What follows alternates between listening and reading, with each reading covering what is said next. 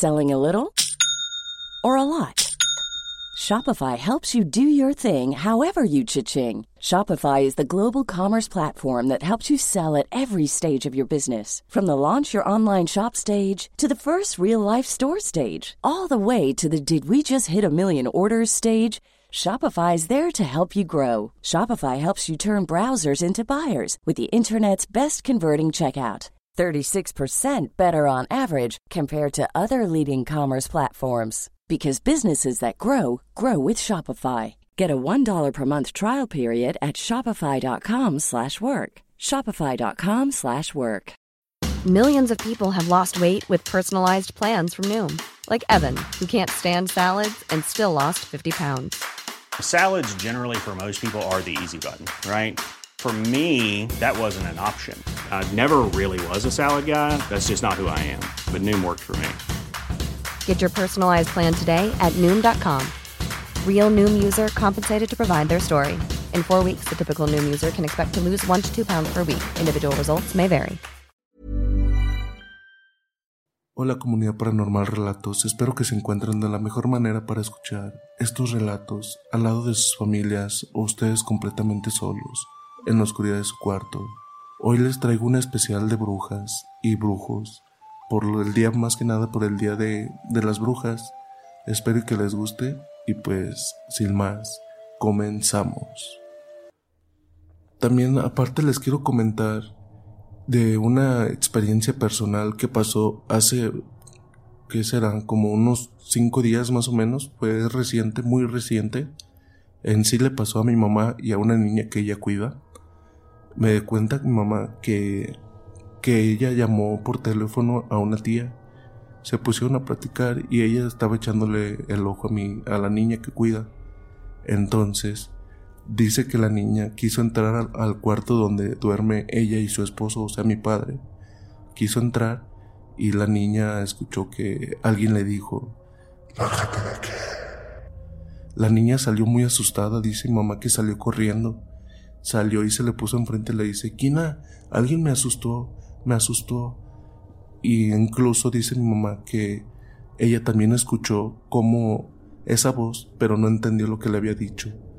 Mi mamá tomó a la niña y se metió, pues ya saben cómo es la gente de antes, se metió corriendo al espíritu y todo. Entonces les digo, eso fue algo reciente, incluso pues sí me dio medito, más que nada porque fue aquí en mi casa. Y pues ahora sí, sin más, pasamos a las historias. Bueno, esta historia nos la comparte Giovanni Alfredo desde Facebook. Nos contactó por ahí por Facebook. Entonces, espero que les agrade. Hola, bro. Para que puedas entender mi historia, voy a empezar desde el principio. Soy de Colombia, pero me crié en Venezuela.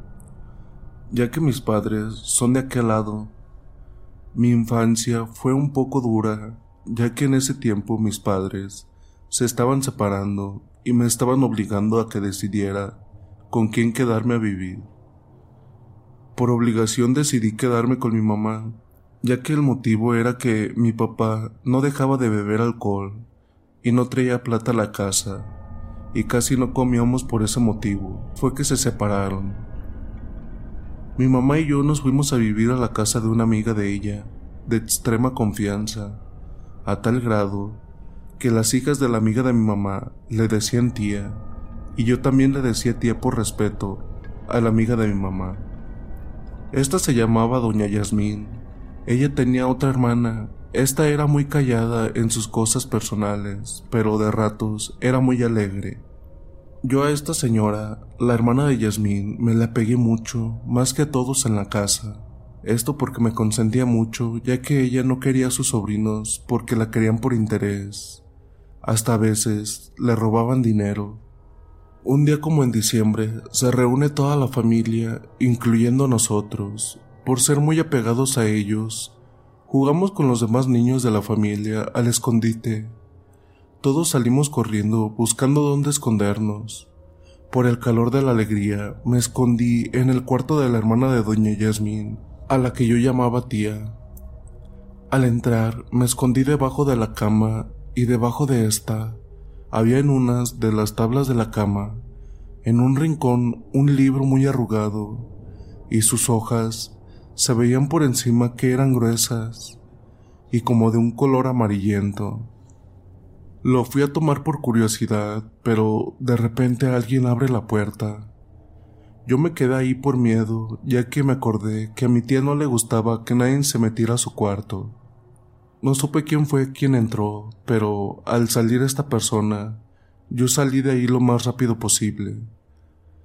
Al día siguiente, ya que no había nadie en la casa, ya que todos se iban a trabajar, incluso mi mamá, se iban todo el día y regresaban casi en la noche. Mi tía me llamó en la mañana cuando todos se fueron y me dijo con una voz agresiva, ¿Por qué estabas anoche en mi cuarto? Me regañó bastante y me puse a llorar porque ella nunca jamás me había regañado. Al final se calmó y dijo, no te hago nada porque aprecio a tu mamá y te quiero a ti, si no te hubiese castigado bien feo. Pero esto, a mis cuatro años, era algo que me traumó, ya que ella siempre me alcahueteaba las cosas, pero hubo una pregunta que me dejó con miedo. ¿Tú al entrar a mi cuarto abriste un libro de color negro? Yo le dije que no, pero sí lo vi y para rematar le pregunté qué era ese libro, qué contenía. Ella me llevó al patio ya que la casa era un taller. En la parte del patio me dijo, soy una bruja negra. Yo nunca había escuchado este nombre y le pregunté qué es eso. Ella me respondió diciendo, las brujas son aquellas personas que tienen un don especial, tal lo pueden heredar y los que desarrollen el don, estas personas pueden invocar a seres de bajo astral como demonios o bien muertos. Ella me dijo que no era santera, la santería sí es brujería, pero es más religión, pero no deja de ser fuerte. Ella heredó el don de un viejo que llegó al pueblo de donde ella era, porque cuando era niña, su mamá vivía en un rancho. Casi no tenían para comer, su mamá trabajaba pero casi no le pagaban con puntualidad, y aparte se burlaban de ella por no saber escribir ni leer, y también le quitaban plata. Esto les llevó a la necesidad que mi tía y la señora Yasmín empezaran a trabajar. Mi tía empezó a buscar trabajo como sirvienta. Al pedir trabajo, nadie le quiso dar, a excepción de un señor viejo. Este no tenía mucho tiempo en el pueblo y él contrató a mi tía por sus servicios. Este señor le enseñó a leer y escribir y le pagaba bien. Mi tía le preguntó un día al señor, ¿a usted no le he visto salir a trabajar al campo? ¿Cómo le hace para sacar dinero y bastante? Él le dijo que era un brujo, pero no cualquier brujo. Él era un brujo de raíces haitianas y aparte le dijo, si quieres te puedo enseñar, ya que él no tuvo hijos ni esposa, ya que nunca tuvo tiempo y aparte, igual que mi tía, también fue pobre. El tiempo que le quedaba lo usaba para trabajar, para ayudar a su mamá, que estaba en la cama, ya que el padre nunca se supo nada de él. Su madre enferma y dos hermanos de tres años se les veía en la necesidad de trabajar. Un día él se encontró con su tío. Este era de plata. Él, al ver la situación que tenían, los ayudó. Y tal como su tío se convirtió en un brujo, igual que él. Así que mi tía aceptó el supuesto regalo. Después de esos días, mi tía quedó arreglando libros y altares para sus trabajos. Después de que muriera el brujo, Después de unos meses de ahí y para adelante, la mamá de mi tía juntó dinero para irse para la ciudad. Al llegar a este, empezó a aplicar sus conocimientos de magia a escondidas de su madre y su hermana. Buscando trabajo de noche, encontró uno de mesera en un bar para así que no sospecharan de dónde sacaba tanto dinero.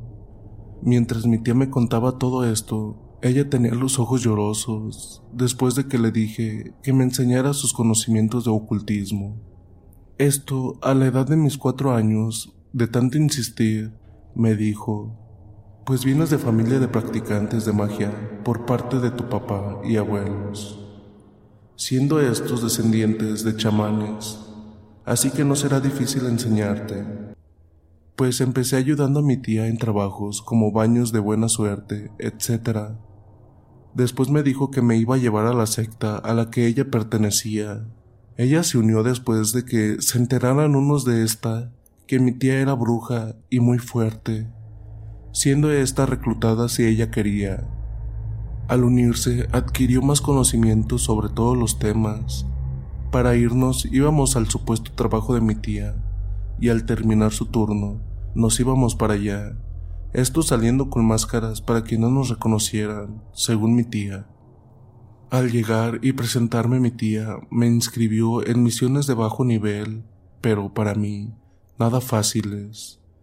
Terminando con mucha dificultad, nadie de estas misiones nada reprobaba. Al terminar, el pastor de esta secta nos mandó a llamar, uno por uno, con su tutor. En mi caso, era mi tía. Al entrar, éste le dijo que era un diamante en bruto, pero con buena madera, a diferencia de los demás. Tenía algo especial, igual que todos, pero el mío era peculiar, ya que el mío era raro y poco probable de encontrar en estos tiempos, donde el hombre está más actualizado sobre todas las cosas, le dijo a mi tía, que yo de qué rama pertenecía o quería aprender, ya que yo no tenía una estable, si era como la rama de mi tía o no. Yo respondí, no sé. Al decir esto, el señor se echó a reír junto con mi tía y me dijo, y me dijo todas las clases de magia que existen en el mundo.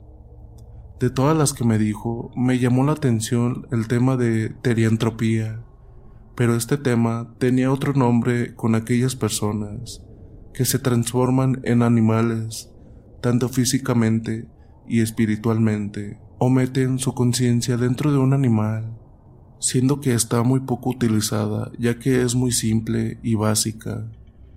El sacerdote diciendo, tú eres descendiente de esta, empezando en esta rama y después, no sé, me hicieron un ritual donde debía conocer mi tona, mi espíritu guardián, siendo este un lobo.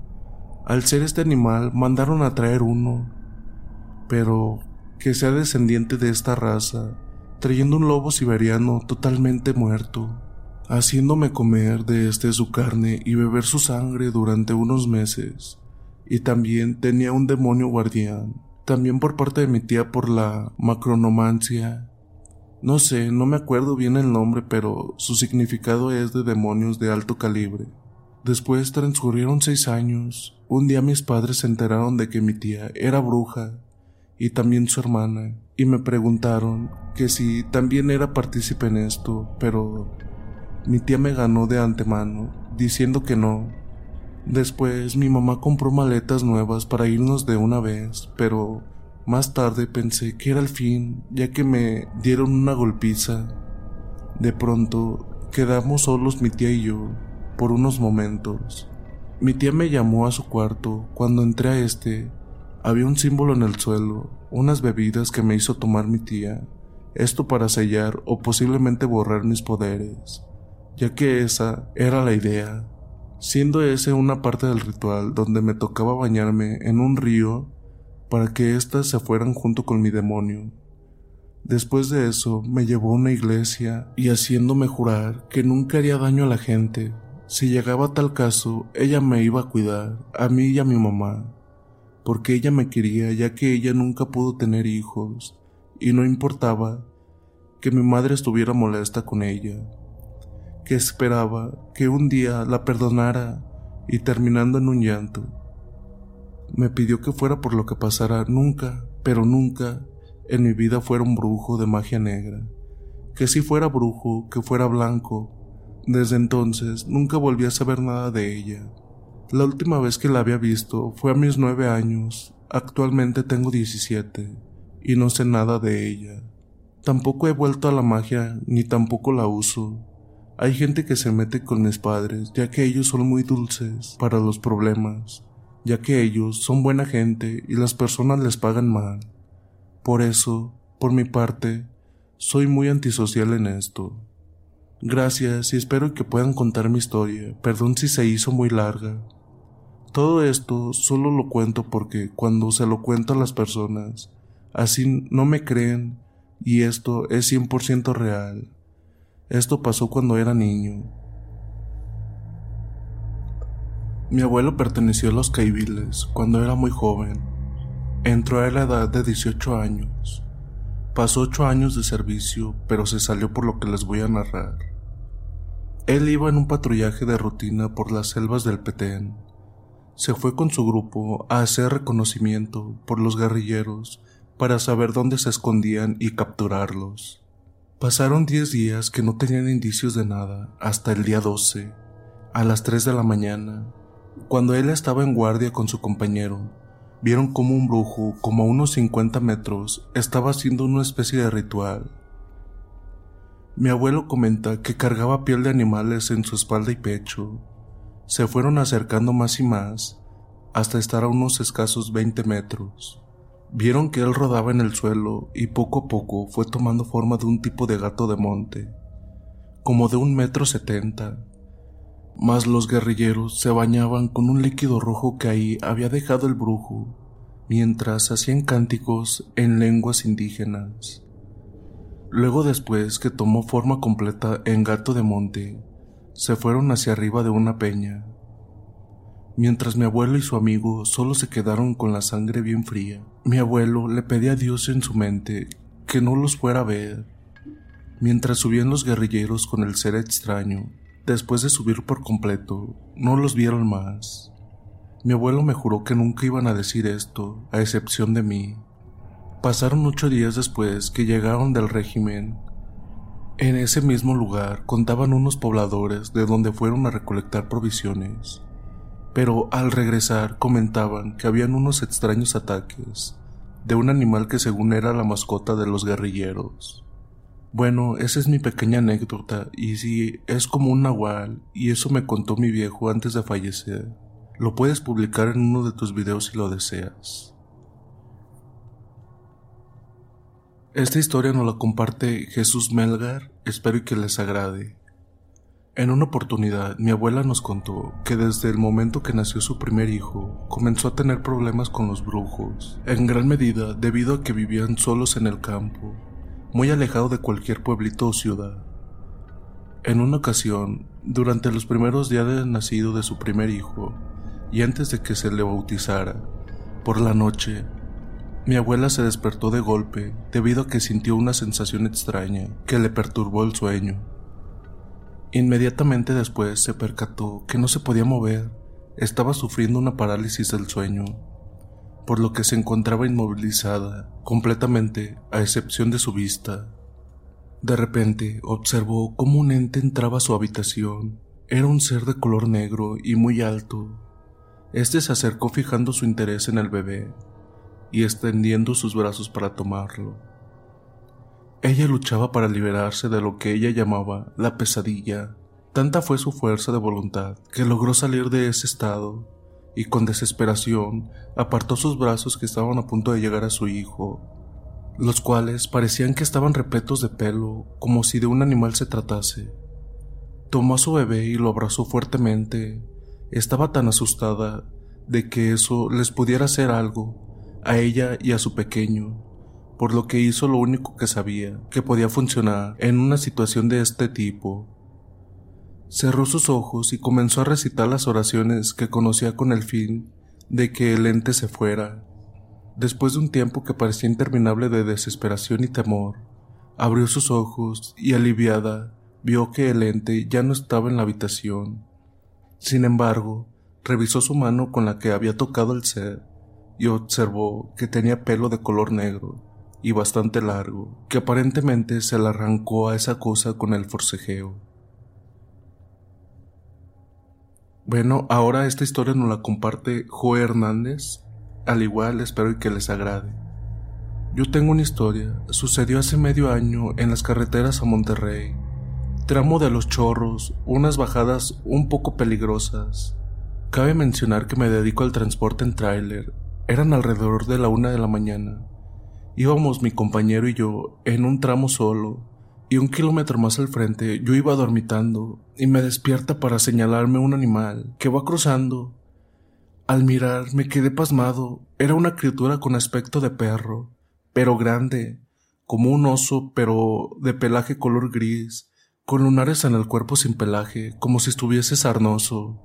Mi compañero me dice, carnal, ¿sí lo ves? A lo que contesto, sí, pero eso no es un oso, es otra cosa. Él me comentó que se le erizó la piel cuando lo vio.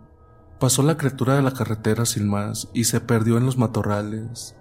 Nos dejó dudosos y con miedo. Al pasar por donde cruzó, percibimos un aroma a carne y basura podrida. Creo que es de lo más fuerte que me ha sucedido en la carretera. Se los comparto. Algunos compañeros transportistas nos han comentado que han visto criaturas similares en ese tramo carretero. Me llamo Liliana y quiero compartir con ustedes una historia que conocí a través de mi padre. Él solía trabajar en la vieja confitería del Cadillal hace ya muchos años. Cuenta que cuando terminaba de trabajar, se quedaba a cuidar aquella confitería. Al finalizar el verano, el lugar se ponía aburrido, pues no iba casi nadie, menos en el invierno. Por lo que solía distraerse conversando con algunos pescadores que frecuentaban de noche. De esta manera, su estadía se hacía más amena. En una oportunidad le ocurrió algo que lo marcó. Era en el mes de abril, Recuerda que esa noche estaba cálida y salió a dar una vuelta por el anfiteatro que existía en el Cadillal y que está cerca de esta confitería. Se quedó sentado en una pared bajita que hay en el dique, a la vuelta del anfiteatro, y después de un rato vio que alguien caminaba por la orilla del dique, justo en dirección a la confitería. Esto le llamó mucho la atención porque estaba solo y no había vehículos estacionados en la zona, ni había visto a un pescador que bajase. Esto le pareció muy insólito. Bajó y fue caminando en dirección hacia donde estaba este chico, y antes de que llegue, vio pasmado cómo se tiraba al agua. Mi papá alterado le gritaba sin saber lo que sucedía. Por un momento supo que tal vez se quería suicidar era demasiada rara la situación, pensó. La reacción casi instintiva de mi padre era la de gritarle desesperadamente Muchacho, no te metas, es peligroso. Dando que se trataba de un punto muy profundo del dique. De todos modos, este chico nadaba cerca de la orilla. Cuando mi papá llegó a la altura de donde él nadaba, lo llamó y el muchacho salió del agua. Cuenta que incluso lo saludó dándole la mano, pero al hacerlo sintió mucho frío, por lo cual le preguntó a este chico que estaba todo mojado con esa agua helada si acaso no sentía frío, a lo que el joven respondió solo con un gesto de que estaba todo bien.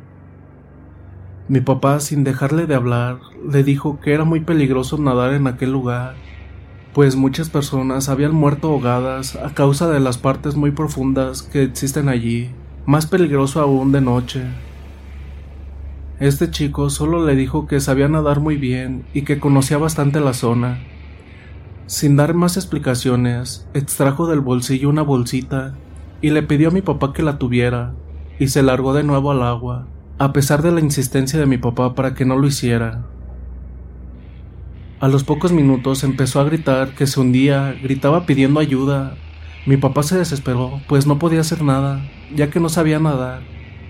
Casi no podía verlo, salvo por el chapoteo en el agua que producía una espuma blanca.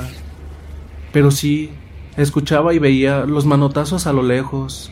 Sin embargo, al chico no podía percibirlo, pero podía escuchar claramente sus gritos. Luego de un tiempo todo quedó en silencio. Mi papá corrió hasta la confitería, tomó la bicicleta y rápidamente encaminó hasta el puesto de control policial.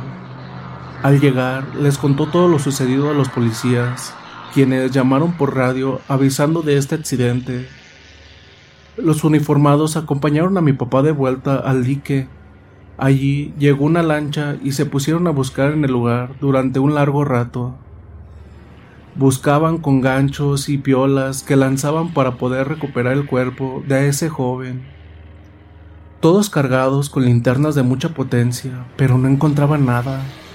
Luego de buscar y buscar sin resultados, Mi papá les entregó a los policías aquella bolsita que el misterioso joven le dio. Dentro había un documento con una foto que mi papá reconoció en el acto. Era la fotografía del joven que se había lanzado al agua delante de él.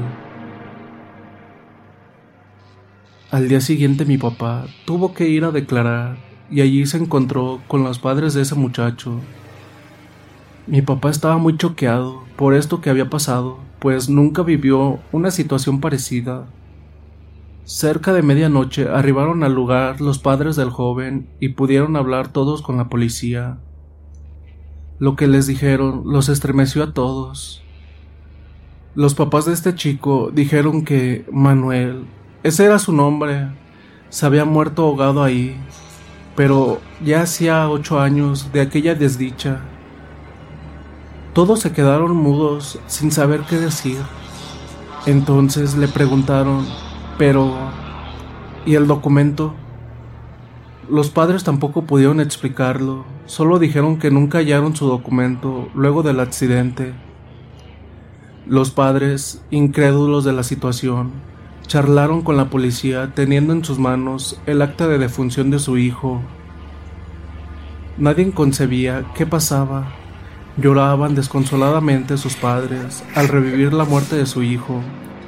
Incluso mi papá también comenzó a llorar sin comprender lo que había acontecido.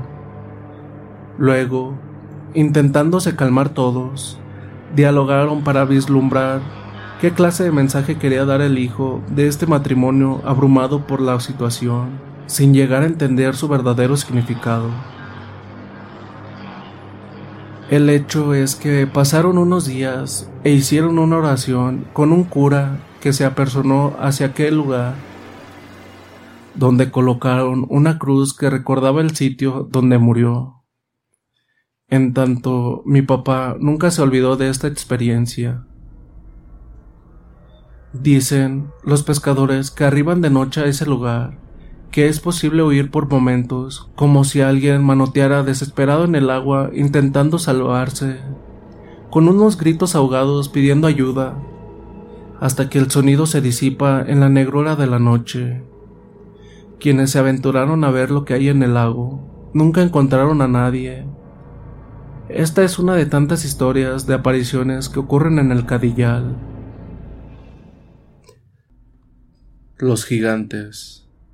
Me llamo Nahuel y esta es mi historia. Por el verano del año 2000, con un primo llamado Juan y unos amigos decidimos pasar la temporada alta de las vacaciones de verano en Córdoba. Juan propone la idea de ir a acampar a los gigantes lugar ubicado en las sierras cordobesas. Salimos un viernes bien temprano por la mañana. Al mediodía ya habíamos llegado. Aprovecho aquí para relatarles que la belleza del lugar era increíble. En micro solo se podía llegar a la base del cerro y tras eso habría que escalar. Hicimos dos horas a pie cuando llegamos a la zona donde teníamos pensado pasar la noche. Para impedir que nos atrapara la oscuridad, comenzamos a armar todo rápidamente. Habían dos carpas y a estas les colocamos de tal forma para que se enfrentaran la una con la otra. El resto de la jornada fue normal. Cuando caía la noche, hicimos un fuego para el asado y lo dejamos encendido para evitar que algún animal se acercara al campamento y también para aprovechar su iluminación. Pasada la medianoche me acosté y no fue difícil que terminara dormido. Estaba muy cansado, pero al cabo de media hora me despierto a causa de un llanto muy agudo de una criatura. A todo esto los demás integrantes del grupo también se habían percatado del sollozo. En un primer momento supusimos que era otro contingente de personas que estaban acampando cerca nuestro pero la idea fue desechada al oír cómo aquel llanto se volvía más frenético. Guiados por el sonido, tomamos un sendero y avanzamos unos veinte metros hasta dar con un árbol grande.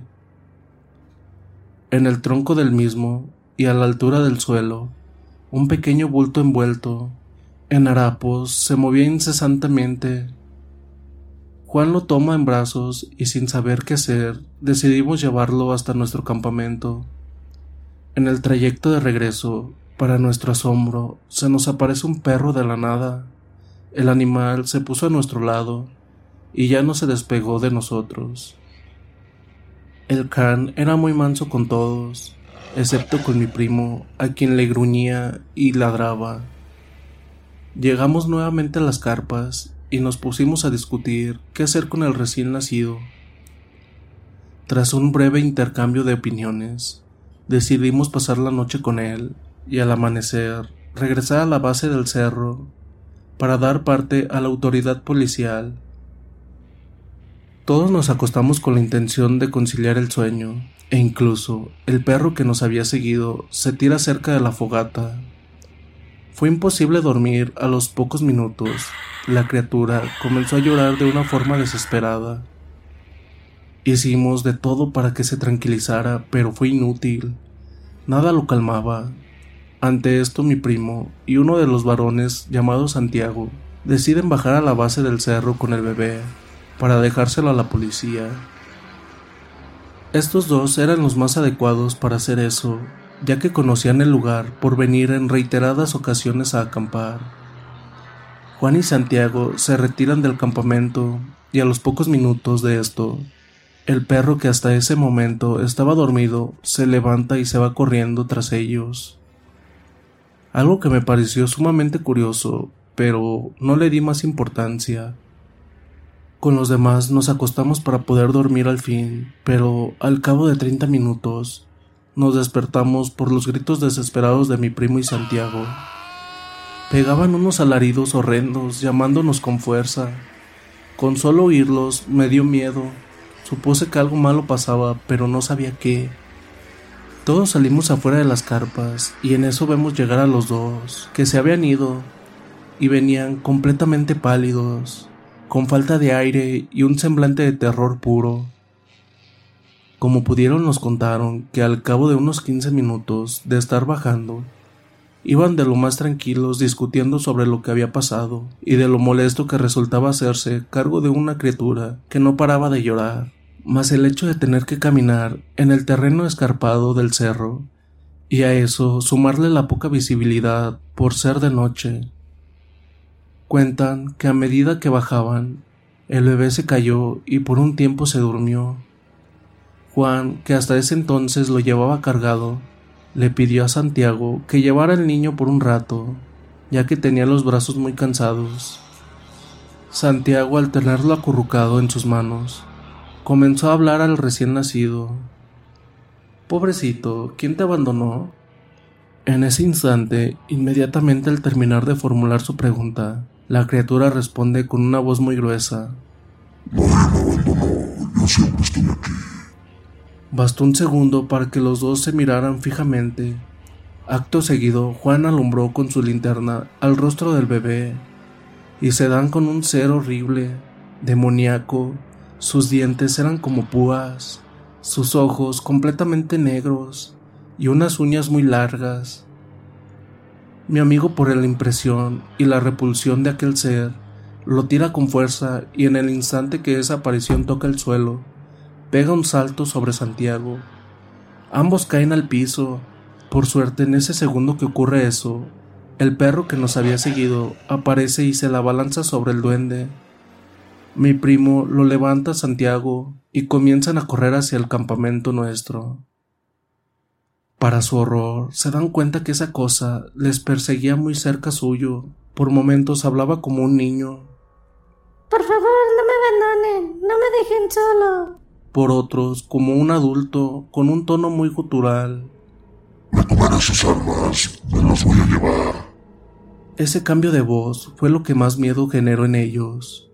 Todo el camino hacia las carpas los persiguió, y de no ser por aquel perro, que lo atacaba constantemente los hubiera alcanzado. Cuando terminan de contar esto, quedé inmóvil. Eso no podía estar sucediendo y me rehusaba a creerlo. No obstante, vuelvo a la realidad. Cuando veo aparecer corriendo al perro, se pone a ladrar detrás de las carpas El animal estaba muy nervioso, con el pelo del lomo encrispado y una feroz posición de ataque. Pega dos ladridos y se pierde en medio de la vegetación. En ese instante Juan a los gritos dice, Ven, no estamos mintiendo, realmente pasó. El miedo fue tal que todos nos metimos en una sola carpa. Algunos rezaban, otros solo miraban a la nada misma, mientras oíamos desaparecer los ladridos del perro a la lejanía. Pasaron unos cuantos minutos y el silencio de la noche se desvanece al escuchar cómo rompían la carpa deshabitada. Por la trasluz de la fogata vemos atónitos a un ser de cuarenta centímetros vagar por nuestras casas. Aterrado me doy cuenta que venía hacia nosotros, pero no pudo hacerlo. Para nuestra buena fortuna, el perro aparece y se la balanza sobre él. Ambos se pierden y al poco tiempo solo aparece el animal, para posarse finalmente en la entrada de la carpa. No se movió de allí hasta que amaneció. Con las primeras luces del día decidimos marcharnos, abandonamos la carpa y unos bolsos con ropas, por dos razones. Primero, estaban totalmente destrozados y segundo, se encontraban impregnadas de un olor horrible, muy fétido. Bajamos y en el pueblo al contar de nuestra experiencia, la gente nos explicó que por esos cerros era muy común ese tipo de apariciones, por estar cerca de una salamanca Seguramente se estarán preguntando qué pasó con el perro. El animal nos acompañó muy cerca nuestro durante todo el descenso. Sin embargo, momentos antes de llegar a la base del cerro, desapareció sin dejar rastro. Nos quedamos un rato buscándolo y llamándolo, pero nada. Con los demás concluimos que ese perro fue algo o alguien que nos quería proteger. Han pasado tantos años y esta experiencia aún sigue latente en mí, como verán. El monje. Cuando yo era niña, casi siempre estábamos solas mis hermanas y yo. Vivíamos en una de esas casas tipo colonial y tenían los techos como muy altos. Por lo tanto, ninguna de nosotros alcanzaba a encender los focos, porque antes no se usaban los apagadores, o al menos en esas casas y mientras llegaba mi papá o mi mamá, nos la pasábamos a oscuras. En esa casa nos pasaron cosas muy extrañas y perturbadoras. Nuestros padres no nos creían. En las noches nos jalaban las cobijas para abajo de la cama, nos tocaban la puerta del cuarto y nos asomábamos y no había nadie. Veíamos sombras, escuchábamos pasos y muchas otras cosas que no puedo enumerar en este momento, pero a lo que voy y que no voy a poder olvidar en toda mi vida. Fue una noche que como siempre solas jugamos en la amplia sala. Todas las puertas estaban abiertas y se veía el patio. La luz de la luna lo iluminaba y el viento mecía las altas plantas que tenía mi mamá en el patio. Brincábamos en los sillones y caminábamos por las cabeceras y de repente nos quedamos quietas. Algo nos hizo sentir algo extraño. Nos miramos unas a otras hasta que escuchamos la voz. Alguien nos estaba llamando con una voz que no era de este mundo. Nos abrazamos y casi al mismo tiempo volteamos al patio. Y allí estaba una especie de monje o monja con las ropas raídas sus pies no tocaban el piso y no tenía rostro y nos llamaba. Entonces todas gritamos y mis hermanas se echaron a correr. Yo me quedé como petrificada, parada en la cabecera del sillón. No podía quitar mis ojos de eso y sentía terror. Eso me llamaba hasta que sentí un jalón fuerte en mi brazo, me pude mover. Fue mi hermana que vio que me quedé paralizada por el miedo y sobreponiéndose a su propio terror fue por mí. Nos quedamos quietecitas sin movernos hasta que llegó mi papá, le platicamos y se rió de nosotras. No sé si a ustedes les parezca de terror, pero para mí y mis hermanas ha sido una de las cosas más terribles que nos ha pasado. de aquí en adelante comienzan las historias donde yo fui protagonista y también fueron personas cercanas a mí. Las brujas de la Huasteca Potosina. Mi nombre es Luis, soy originario de México, San Francisco del Rincón. Es una historia un poco corta. Recuerdo que fue el 21 de mayo del 2021 que salimos de paseo a la Huasteca Potosina. Ya una vez que llegamos, nos llevaron a un río donde tuvimos que remar y nadar en el río. El día transcurrió muy normal. Ya en la noche nos trasladaron a un hotel llamado Posada. Ya estando ahí, nos asignaron nuestras habitaciones. Entramos a nuestra respectiva habitación. Aún recuerdo que en nuestra habitación éramos cuatro chavos. Eran dos amigos, mi hermano y yo. En la siguiente habitación estaban las novias de mis amigos y otra chava amiga de ellas. Y pues ya cada quien se metió a sus respectivas habitaciones a bañarse. Ya después de eso, ellas se fueron a nuestra habitación y fuimos a comprar de cenar y unas cervezas. Pues nos regresamos a nuestra habitación. Ya estando ahí cenamos, tomamos y pasamos el rato a gusto entre amigos. Como a eso de la una de la mañana, ellas se fueron a su habitación. Nosotros nos comenzamos a alistar para dormir. Pusimos una película y en eso le dije a uno de mis amigos que le pusiera el seguro a la puerta. Se levantó y se lo puso. En unos 20 minutos después, iba saliendo mi hermano del baño y escuchamos todos cómo forcejearon con la perilla de la puerta.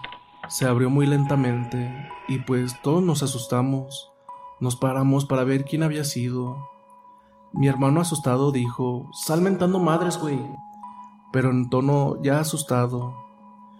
Salieron mis amigos a verificar quién había sido, pero cabe recalcar que estábamos en el tercer piso, y en ese piso solo estaba la habitación de las chicas y de una familia, la cual desde temprano se encerraron en su habitación y no salieron ya para nada. Ya cuando mis amigos regresaron de verificar, nos dijeron que el cuarto de las chicas ya estaba cerrado y no se escuchaba movimiento, y al igual que el de la familia, Aparte, cuando nos abrieron la puerta no se escuchó que alguien corriera. Entonces, pues ya asustados, volvimos a cerrar la puerta y nos cobijamos. Un amigo ya en pleno susto soltó el comentario de que si nos llegaban a jalar los pies, soltáramos patadas. Ahí nos reímos, entonces, ya como eso de las 3 de la mañana se escuchaba, en la parte de afuera de nuestra habitación, voces que estaban murmurando y pues tratamos de ignorarlo. Ya como pudimos nos quedamos dormidos. Al día siguiente platicamos con otras personas que iban con nosotros en el paseo, que ellos estaban en los cuartos del segundo piso. Les contamos lo que nos había pasado y en eso otra pareja nos dijo que a ellos les estaban tocando la ventana tres veces y que él se levantó a ver por la ventana, pero dice que no vio a nadie. Les recuerdo que estaban en el segundo piso, o sea, era imposible que alguien alcanzara a estar tocando la ventana. En eso se acercó otra pareja y ella comentó que a ellos les estuvieron tocando la puerta y que se asomaban y no veían a nadie. Que así estuvieron a la misma hora que a nosotros nos había sucedido eso. Y pues ya lo bueno que nomás duramos una noche en ese hotel. El hombre de la fábrica. Hola comunidad, soy Luis, el propietario del canal, y les quiero contar una anécdota que sucedió en el taller donde actualmente laboro.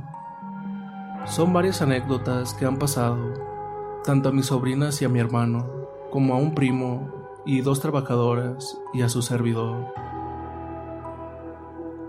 La primera vez que pasó esto fue a mi primo.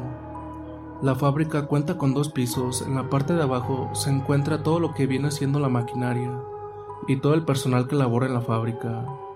En el segundo piso solo sube el cortador por materiales, o sea que la parte de arriba solo se usa como bodega. Pero desde la parte de abajo se alcanza a ver dónde terminan las escaleras por la parte de arriba. Y luego, terminando las escaleras, ya arriba, enseguida se encuentran los baños de ese piso. Entonces, ese día mi primo llegó por tareas, Así se les llama las bolsas con corte para que él arme el tenis. En lo que mi papá le preparaba alguna tarea, él se arrimó con mi papá a platicar. Dice que sentía que alguien lo estaba viendo, y él al voltear vio a un hombre moreno de playera roja asomándose de los baños. Él muy quitado de la pena le preguntó que quién se encontraba en la parte de arriba. Yo para ese momento me acerqué con ellos y alcancé a escuchar que mi papá le contestó que era Francisco, el que andaba arriba. Francisco es el cortador. De inmediato yo les contesté diciéndoles que no, que Francisco estaba en la oficina con mi hermano. En cuanto dije eso, la puerta del baño se azotó. Yo me subí corriendo pensando que alguien se había metido a robar, pero al llegar a la parte superior estaba completamente sola. Cuando bajé les dije que no, no había nadie, y mi primo juraba y perjuraba que había visto a ese hombre allá arriba y lo que lo comprobaba era el sonido de que la puerta se había azotado. Eso fue la primera vez que se vio ese hombre. La segunda vez me pasó a mí. Mi máquina se encuentra enseguida del término de las escaleras, en la parte inferior. Ese día me tuve que quedar tarde. Ya solo se encontraba mi hermano mayor, quien es el dueño. Pero él estaba en la oficina, Mientras yo estaba trabajando con el rabillo del ojo, alcancé a ver a alguien que se asomó de las escaleras. Enseguida volteé y no había nadie. En eso escuché pasos que iban subiendo las escaleras. Yo me paré de inmediato y me asomé. Alcancé a ver que alguien estaba arriba y traía una playera color rojo. En ese momento me acordé del suceso que le había pasado a mi primo y me subí rápido, pero al llegar a la planta del segundo piso, de la misma forma anterior, estaba completamente solo. Cuando iba a bajar, al estar al lado de los baños, la puerta de esos mismos se azotó. Ahí me bajé corriendo completamente asustado, apagué la máquina y me fui con mi hermano a su oficina. La penúltima vez que se vio, ahora fue a una de mis sobrinas. Ella para ese momento tenía cuatro años mi hermano me contó que de igual forma esa vez se quedaron tarde, pero esta vez solo estaba su esposa, sus hijas y él en el taller. Mis sobrinas estaban corriendo en los pasillos del mismo, jugando. Cuando Gaby se cansó, se fue para la oficina a ver la tele. Cintia se quedó atrás. En ese momento entra y le dice a mi hermano Papi, ¿quién es el hombre que está sentado en la máquina de mi tío Luis? Mi hermano se levantó rápidamente, pues se suponía que solo estaban ellos en el lugar. Ya al salir checó todo y no encontró a nadie. Se llevó a mis sobrinas a la oficina y le preguntó que cómo era ese señor. Mira, papi, era un señor alto y traía una playera roja. En cuanto escuchó eso de la playera, se acordó de lo que había pasado anteriormente se levantó y agarró a mis dos sobrinas y le dijo a su esposa que se fueran de allí. Solo salió diciendo de la oficina, con mis hijas ni se te ocurra acercarte porque no te lo voy a permitir. Lo que le pasó a una de las chicas que trabaja, llamada Adriana, cuenta que era un día a eso de las 3 de la tarde. Su lugar de ella queda enfrente de mi lugar. Entonces dice que de reojo vio a una persona sentada en mi lugar Volteó enseguida otra vez, pero ya no estaba nadie. Ella de primero pensó que había sido yo, que me había agachado, pero recordó que yo tenía 10 minutos que me había salido junto con mi padre. A la segunda chica, llamada Mari, dice que en su lugar de trabajo sentía una presencia detrás de ella, pero volteaba y no veía a nadie.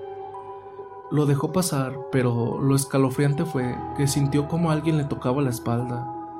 Volteó rápidamente, pero de igual forma no había absolutamente nadie. La niña de la casa abandonada. Hola comunidad, yo soy amigo de Luis. Esto es una anécdota que nos pasó a varios amigos cercanos de él y a él. Recuerdo que esa vez era un sábado, ya algo tarde, Aproximadamente era medianoche. Nosotros estábamos jugando fútbol. Todo estaba muy tranquilo y a gusto. Hasta que un amigo voló el balón a una casa.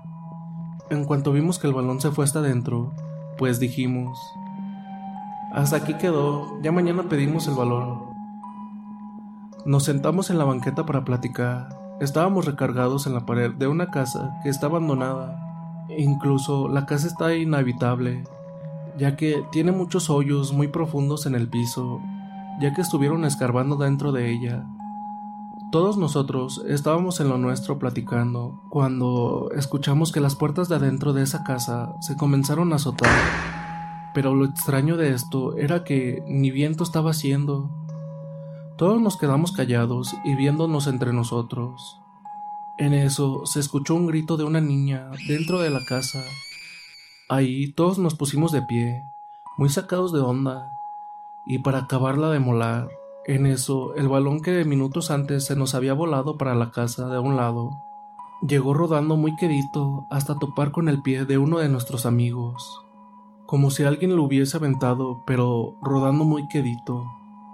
Ahí nos terminamos de asustar más, ya que en ningún momento se escuchó que abrieran la puerta, y mucho menos no nos lo pudieron haber aventado por arriba, ya que si hubiese sido así, el balón no hubiera llegado rodando, sino botando. Nosotros, al ver todo lo que estaba pasando, agarramos el balón y salimos corriendo todos para sus casas. Yo sé que es una historia bastante corta, pero el día de ayer, platicando entre nosotros, me acordé de ella y por eso mismo se la hice llegar a Luis, para que la comparta con la comunidad paranormal. Saludos. El umbral. Me llamo Mariela. Soy abogada penalista a la fecha. En la persecución de un sueño profesional, me mudé a mi natal Catamarca, a la provincia vecina de Tucumán, para iniciar mis estudios universitarios, por el año del 84. El hospedaje representaba un gran obstáculo. Sin embargo, para suerte o desgracia mía, la hermana mayor de mi mamá residía en San Miguel. La tía era una mujer extraña y rara. Vivía en una soledad absoluta. Tuvo un matrimonio que no duró más de tres años.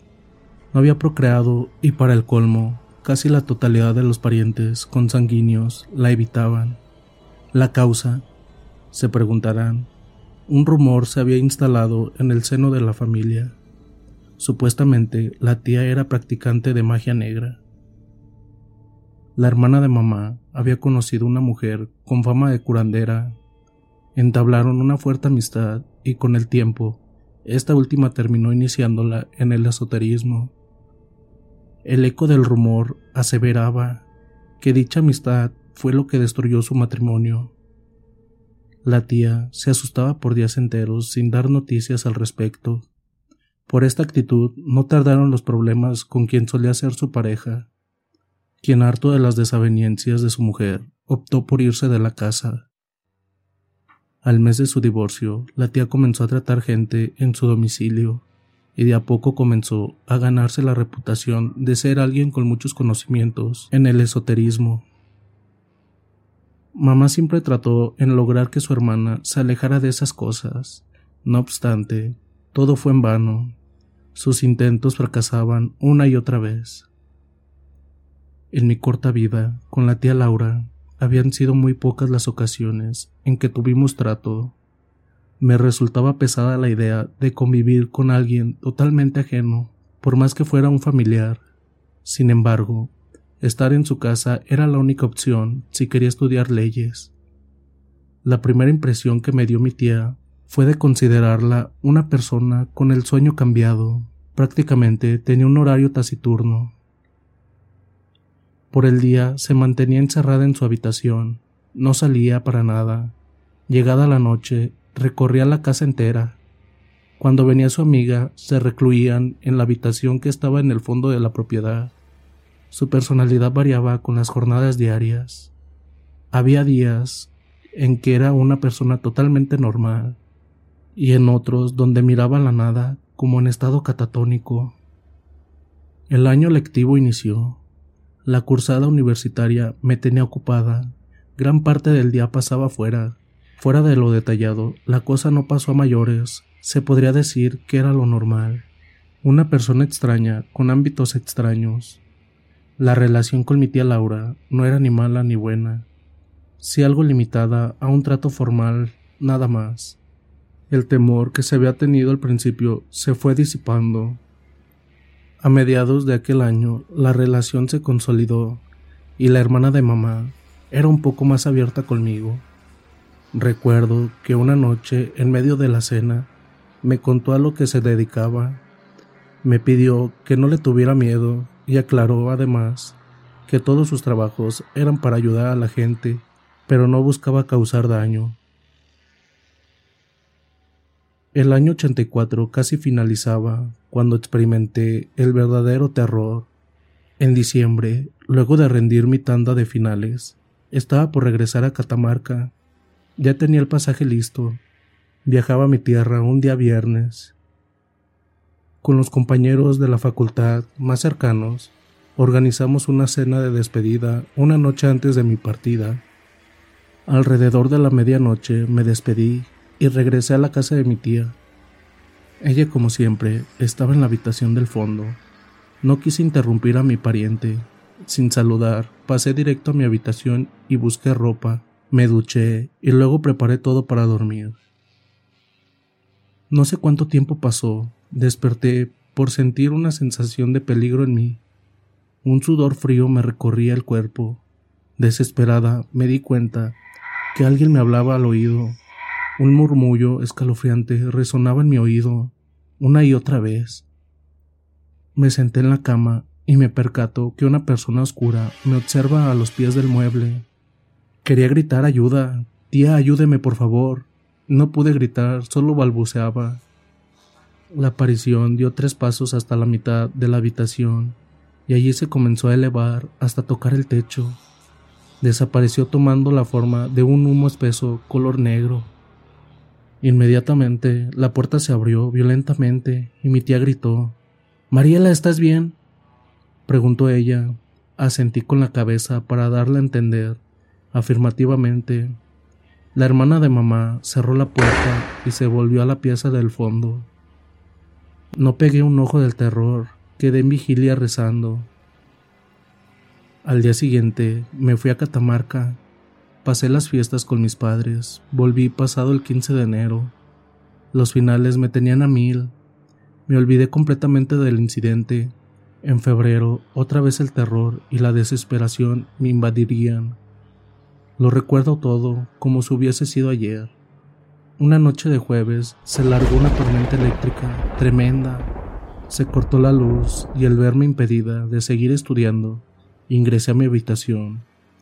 Coloqué una vela sobre la mesita de luz y me dormí.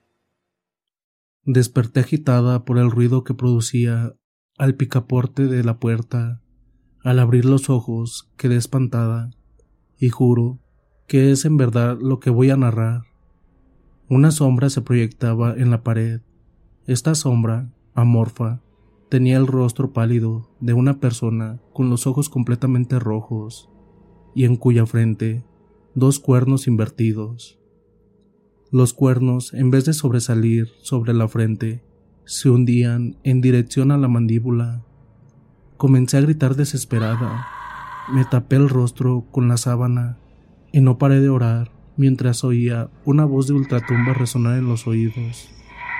Cuando amaneció, rápido fui al comedor y esperé por mi tía. A la hora regresó del fondo. La tía Laura solo me dio un consejo. Cuando veas cosas extrañas, nunca, pero nunca las mires de frente. Estaba completamente asustada. Aquello me marcó mucho. Pasaron los meses. Volvieron a pasar cosas extrañas pero no me quedaba de otra, era la única forma de estudiar en Tucumán. Al principio del mes de noviembre, la tía Laura se enferma. El cuadro que presentaba era una gripe normal. Los primeros días de estar medicada, me aseguré de estar lo más atenta posible.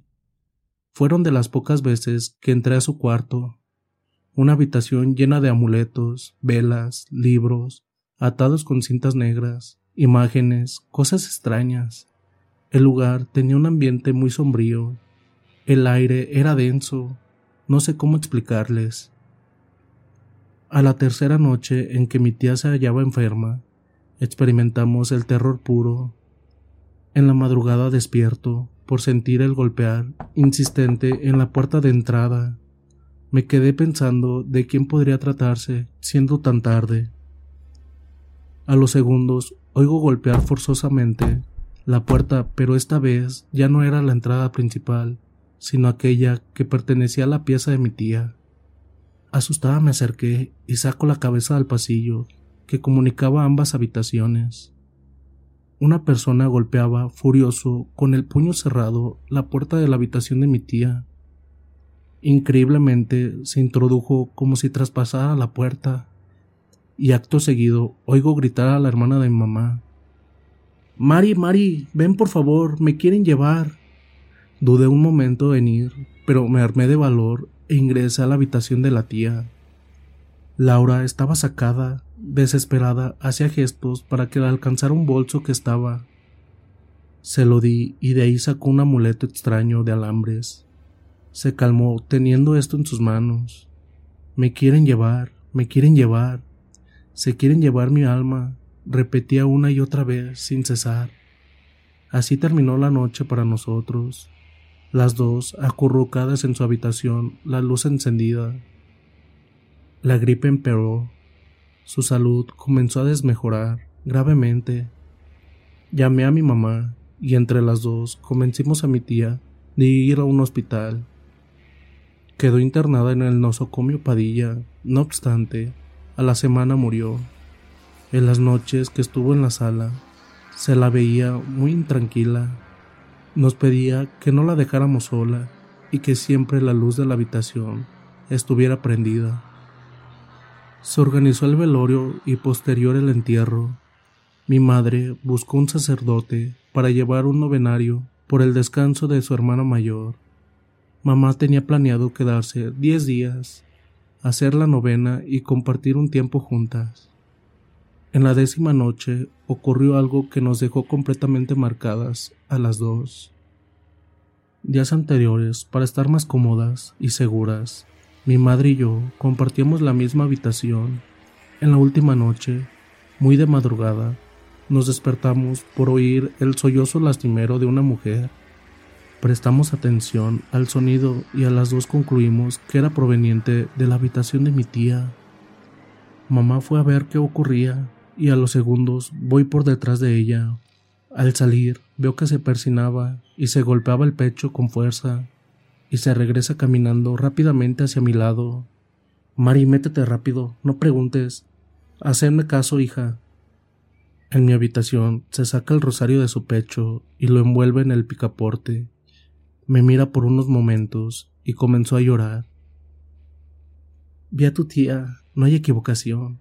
Estaba sentada con la cabeza agachada, llorando, y a su lado se ubicaba un hombre horrible con cuernos, unos cuernos que se le salían desde la frente y terminaban en los pómulos de la boca. Me miró y sonrió de forma burlona mientras sostenía con una mano la cabeza de mi hermana. En ese segundo sentí que el tiempo se me paralizó. La misma aparición que había visto tiempo atrás se hacía presente. Entre las dos nos pusimos a rezar se podía escuchar que en la casa los muebles eran aventados de un lugar a otro con furia. La actividad aumentó, tanto que era similar a estar padeciendo un temblor. Lo más impactante fue ver el picaporte se movía como si alguien quisiera entrar desesperadamente. Fueron las horas más largas de nuestras vidas, horas en las cuales no cesábamos de rezar. Amaneció y sin dudar comenzamos a preparar los bolsos. Yo también me iría a Catamarca. No iba a quedarme sola en esa casa. Sola no. Abrimos la puerta para que entrara el aire y a los minutos, mientras organizábamos mi bolso, vemos pasar un hombre brilloso envuelto en un haz de luz verdosa, pasar por el pasillo. Con mi mamá nos miramos extrañadas y sin dejarnos reaccionar, el mismo hombre regresa hasta la puerta de la pieza. Golpea el marco de la entrada y estira su rostro sin entrar. Quedamos impactadas de la impresión. En su cara no había nada, donde supuestamente tendrían que estar los ojos, la nariz, boca, orejas, no había nada. Es muy difícil explicar esto, algo que no cabe en la imaginación humana. La persona sin rostro se quedó así unos segundos para luego retirarse en la dirección de la habitación del fondo. No hubo nada que pensar, nos marchamos ese mismo día. Mi padre pidió licencia en su trabajo y se vino a Tucumán para ayudarme a encontrar un lugar para poder seguir estudiando la carrera. Volvimos a traer al mismo sacerdote que había oficiado la novena. Al contarle los sucesos, él nos respondió que en los casos como estos, muchas veces los lugares donde se han predispuesto a este tipo de artes oscuras se quedan malditos. Por recomendación del cura, lo primero que teníamos que hacer era tirar y quemar todos los utensilios de la difunta. Por mi cuenta tomé una botella de agua bendita y la eché en su tumba. Mis padres comenzaron a desmantelar la habitación. Encontramos libros de magia negra, los cuales nadie se atrevió a abrir. En la pequeña piecita del fondo hallamos un brasero grande donde se quemaban objetos. El techo estaba manchado por hollín del fuego. Curiosamente, allí se aparecía nítidamente la figura, mejor dicho, la silueta de una mujer arrodillada, en actitud de penitencia, supongo que era mi tía. Hi, I'm Daniel, founder of Pretty Litter. Did you know cats tend to hide symptoms of sickness and pain? I learned this the hard way after losing my cat, Gingy. So I created Pretty Litter, a health monitoring litter that helps detect early signs of illness by changing colors, saving you money and potentially your cat's life. Pretty Litter is veterinarian developed, and it's the easiest way to keep tabs on your fur baby's health right at home. Go to prettylitter.com and use code ACAST for 20% off your first order and a free cat toy. Terms and conditions apply. See site for details. How would you like to look five years younger? In a clinical study, people that had volume added with Juvederm Voluma XC in the cheeks perceived themselves as looking five years younger at six months after treatment. Look younger, feel like you. Add volume for lift and contour in the cheeks with Juvederm Voluma XC. Reverse signs of aging by adding volume to smooth laugh lines with Juvederm Volure XC. For important safety information and to find a licensed specialist, visit juvederm.com. That's J U V E D E R M.com. Not for people with severe allergic reactions, allergies to lidocaine, or the proteins used in Juvederm. Common side effects include injection site redness, swelling, pain, tenderness, firmness, lumps, bumps, bruising, discoloration, or itching. There's a risk of unintentional injection into a blood vessel, which can cause vision abnormalities, blindness, stroke, temporary scabs, or scarring. Talk to a licensed specialist to find out if it's right for you. Millions of people have lost weight with personalized plans from Noom, like Evan, who can't stand salads and still lost 50 pounds. Salads, generally, for most people, are the easy button, right? For me, that wasn't an option. I never really was a salad guy. That's just not who I am. But Noom worked for me. Get your personalized plan today at Noom.com. Real Noom user compensated to provide their story. In four weeks, the typical Noom user can expect to lose one to two pounds per week. Individual results may vary. Hey, it's Ryan Reynolds, and I'm here with Keith, co star of my upcoming film, If, only in theaters, May 17th. Do you want to tell people the big news? All right, I'll do it. Sign up now and you'll get unlimited for $15 a month in six months of Paramount Plus Essential Plan on us. Mintmobile.com slash switch. Upfront payment of $45 equivalent to $15 per month. Unlimited over 40 gigabytes per month. Face lower speeds. Videos at 480p. Active Mint customers by 531.24 get six months of Paramount Plus Essential Plan. Auto renews after six months. Offer ends May 31st, 2024. Separate Paramount Plus registration required. Terms and conditions apply if rated PG. ¿Ustedes qué creen? Entre todos los hermanos se decidió ponerla a la venta.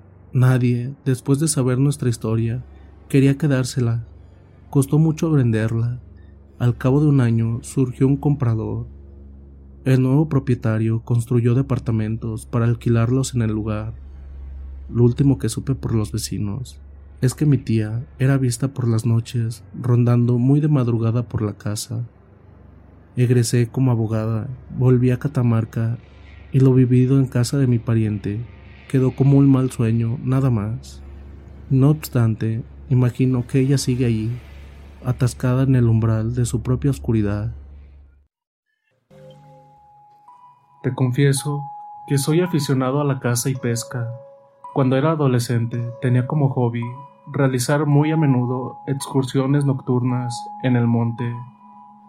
Cada tanto mi viejo se prendía conmigo y me llevaba en sus travesías que organizaba con sus amigos o parientes.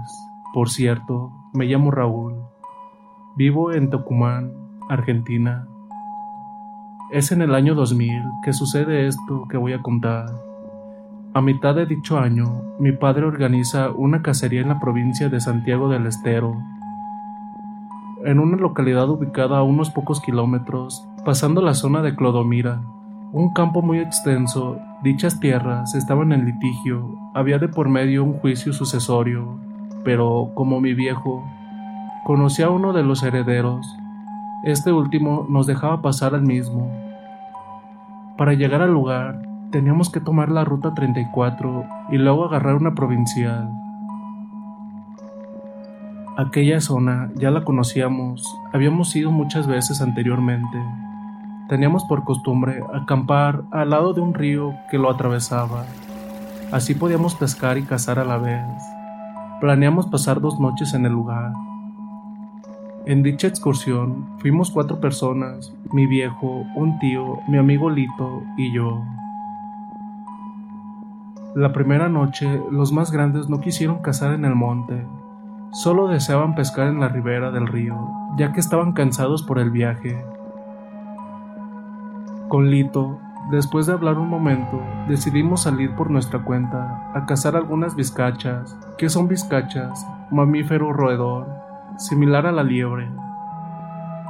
Nos cambiamos. Con linterna y escopeta en mano, arrancamos la travesía. Avanzamos un kilómetro por el costado del río, para luego meternos al monte. Llegamos hasta un claro y ahí es donde pudimos encontrar la primera vizcachera.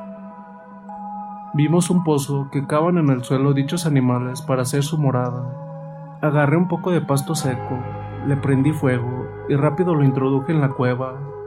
Del otro lado de este pozo estaba Lito, esperando paciente a que saliera nuestra presa. No tardamos mucho en atrapar la primera vizcacha. Mi amigo mató al animal y se lo puso sobre la cintura.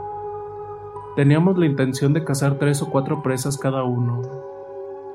Seguimos caminando y encontramos una bestia de porte mediano, corriendo de un lado a otro.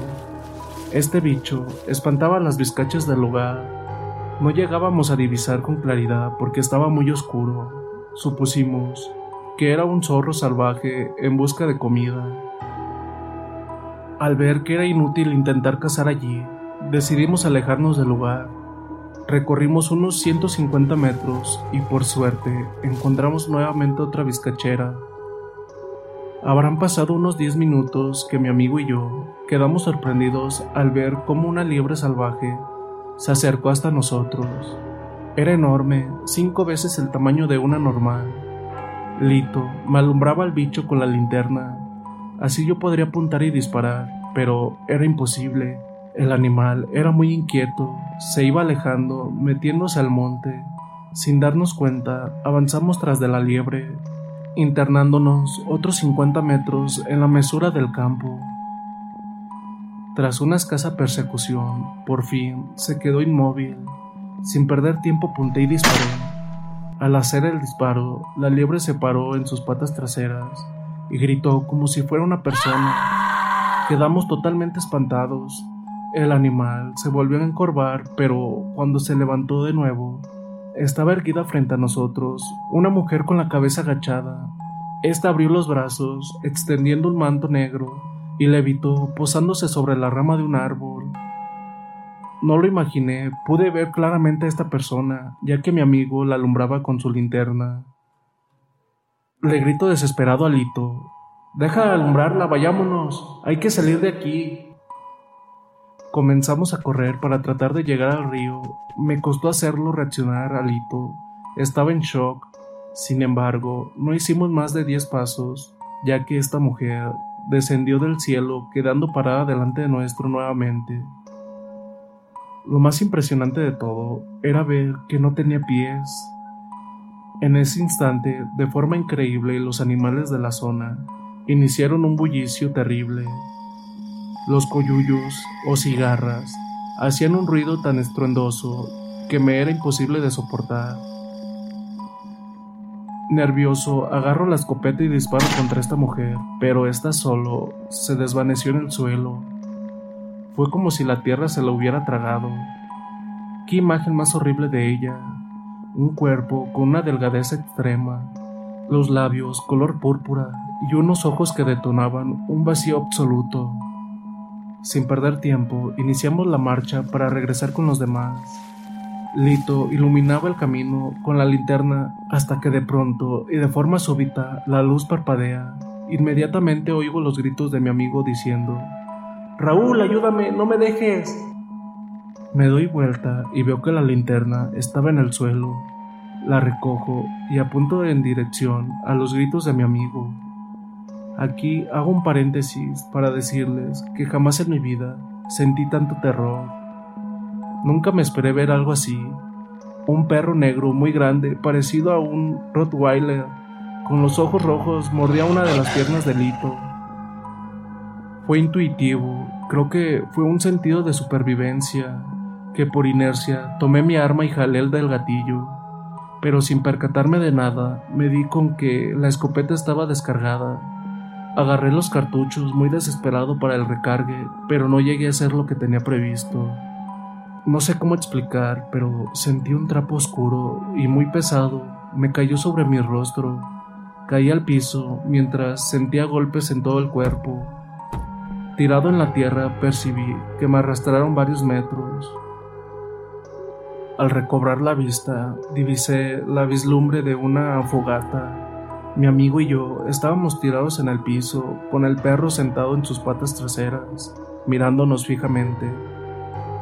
En ese instante Lito me dice, mira Raúl, señalándome con el dedo. Me doy vuelta y habían tres mujeres sentadas. Una de estas se nos acercó diciendo, No se muevan, no se muevan. Con una voz tan aguda y horrible que de solo acordarme me da un escalofrío tremendo. Las mujeres restantes increíblemente metían sus manos en medio de las llamas y sacaban cenizas las cuales nos aventaban contra nosotros. Lito, desesperado, se quiso parar, pero inmediatamente el perro se abalanzó y le mordió una mano. Mi amigo se largó a llorar pidiendo clemencia. No nos hagan daño, por favor. Aterrorizado e impotente ante tal situación, comencé a gritar, Virgencita Madre mía, por favor ayúdanos. Entré a rezar de forma incesante, las mujeres, al ver lo que hacía, se enojaron. Una se levantó y dio un ademán con la mano. De forma increíble, se armó un remolino que avivó la llama del fuego. Otra de las brujas se metió en el medio de la fogata, riéndose de nosotros, a cada rato decía, Yo soy más fuerte que ella. Sin pensarlo, agarré del brazo a Lito y de un tirón lo levanté. Ambos nos pusimos a rezar en voz alta el perro ya no se acercó, solo gruñía con el pelo escrepado, en posición de ataque. Las dos mujeres restantes comenzaron a caminar en círculos alrededor nuestro, mientras nos escupían y proliferaban insultos. Y así, rezando, mientras dábamos pasos, poco a poco salimos al claro. A todo esto, las brujas ya no estaban, solo queda el perro negro, este caminaba unos 10 metros de distancia. No tienen una idea del miedo que sentíamos porque cada vez que terminábamos de rezar una oración, él se acercaba pero al orar de nuevo tomaba distancia de nosotros. Llegamos al río, pero quedamos paralizados al ver nuevamente a las tres mujeres colgadas de un árbol no muy grande. Sin pensarlo con mi amigo, comenzamos a correr aterrorizados. Lo único que deseábamos era llegar con mi padre y tío. Al pasar por dicho árbol, las mujeres nos comenzaron a arrojar materia fecal y piedras. Sin levantar la mirada, solo atiné a persinarme. Por la adrenalina del momento, no se me hizo difícil llegar al campamento. Mis parientes estaban dormidos.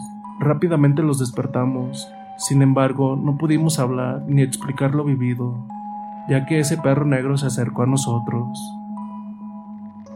Los cuatro ingresamos a la camioneta. Luego de poner el seguro a la puerta, nos quedamos viendo a dicho animal, el cual se sentó delante de las luces del vehículo. Estando ahí, comenzó a aullar de forma tan horrible que me daba pánico escucharlo, pero lo peor iba a suceder ahora. Inmediatamente, terminando el aullido, aparecieron muchas sombras que caminaban alrededor del vehículo. Mi papá quiso encender el automotor, pero era en vano, no daba arranque. Después de varios intentos, decidimos intentar de nuevo, ya que no podíamos quedarnos sin batería. En ese instante, de forma imprevista, nos arrojaban piedras contra el vehículo. Sin saber qué hacer o a dónde ir, nos pusimos a rezar. Al amanecer, las sombras y el perro desaparecieron del lugar.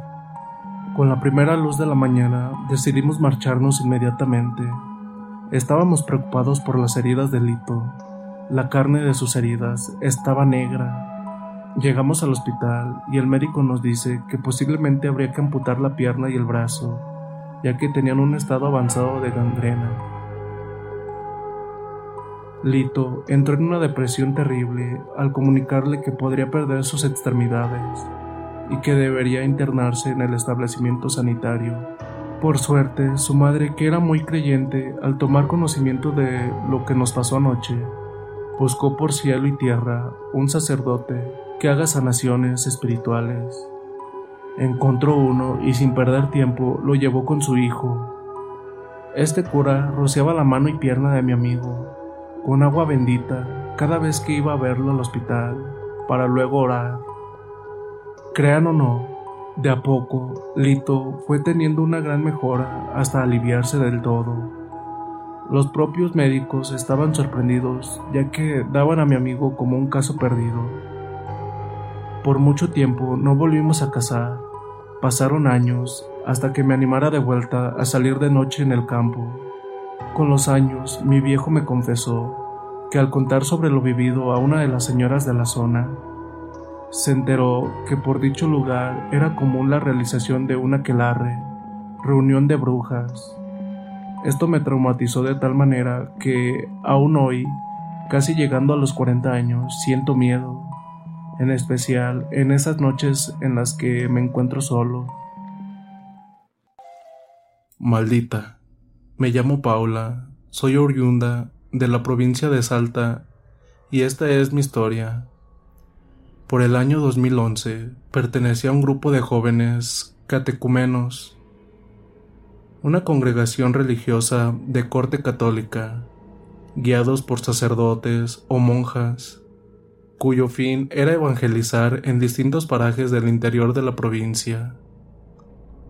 Aquel episodio sobrenatural que deseo contar ocurre cuando nos toca misionar en un pueblito ubicado casi al límite de la provincia de Tucumán. Nunca en mi vida, hasta ese momento, había experimentado algo paranormal. Soy alguien a quien le interesa leer u oír relatos sobrenaturales, pero ¿qué más de ello? Creo, no estaba preparada para lo que iba a ocurrir. En dicho pueblo, en principio, solo estaríamos por el término de dos días. La estadía se alargó a causa de una tormenta que abnegó los caminos transitables, impidiendo que los omnibuses llegaran. Nosotros, al ser un gran contingente de jóvenes, tanto mujeres como varones, nos terminan alojando en la escuela primaria de la localidad. El grupo se dividió en dos. El padre Ezequiel, junto a los demás varones, iban a dormir en el comedor de la escuela, mientras que las mujeres quedaríamos a cargo de una monja de nombre Isabel, y a la vez nos tocaría dormir en el salón de música. Caída la noche del tercer día, muy aburridas y sin poder conciliar el sueño con las chicas, comenzamos a platicar. En el calor de la charla se nos sumó Sor Isabel. Comentario va y comentario viene. Me dio por preguntarle a la hermana cómo se le había dado lo de ser monja. Al oír mi pregunta, Sor Isabel respondió que ser monja fue resultado de vivir un hecho muy feo de niña y que tomar los hábitos había sido su última opción viable para estar tranquila. La hermana no quiso hablar más y nos pidió que nos fuéramos a dormir. Al cabo de media hora, el silencio se rompe por un ruido tremendo proveniente de la cocina.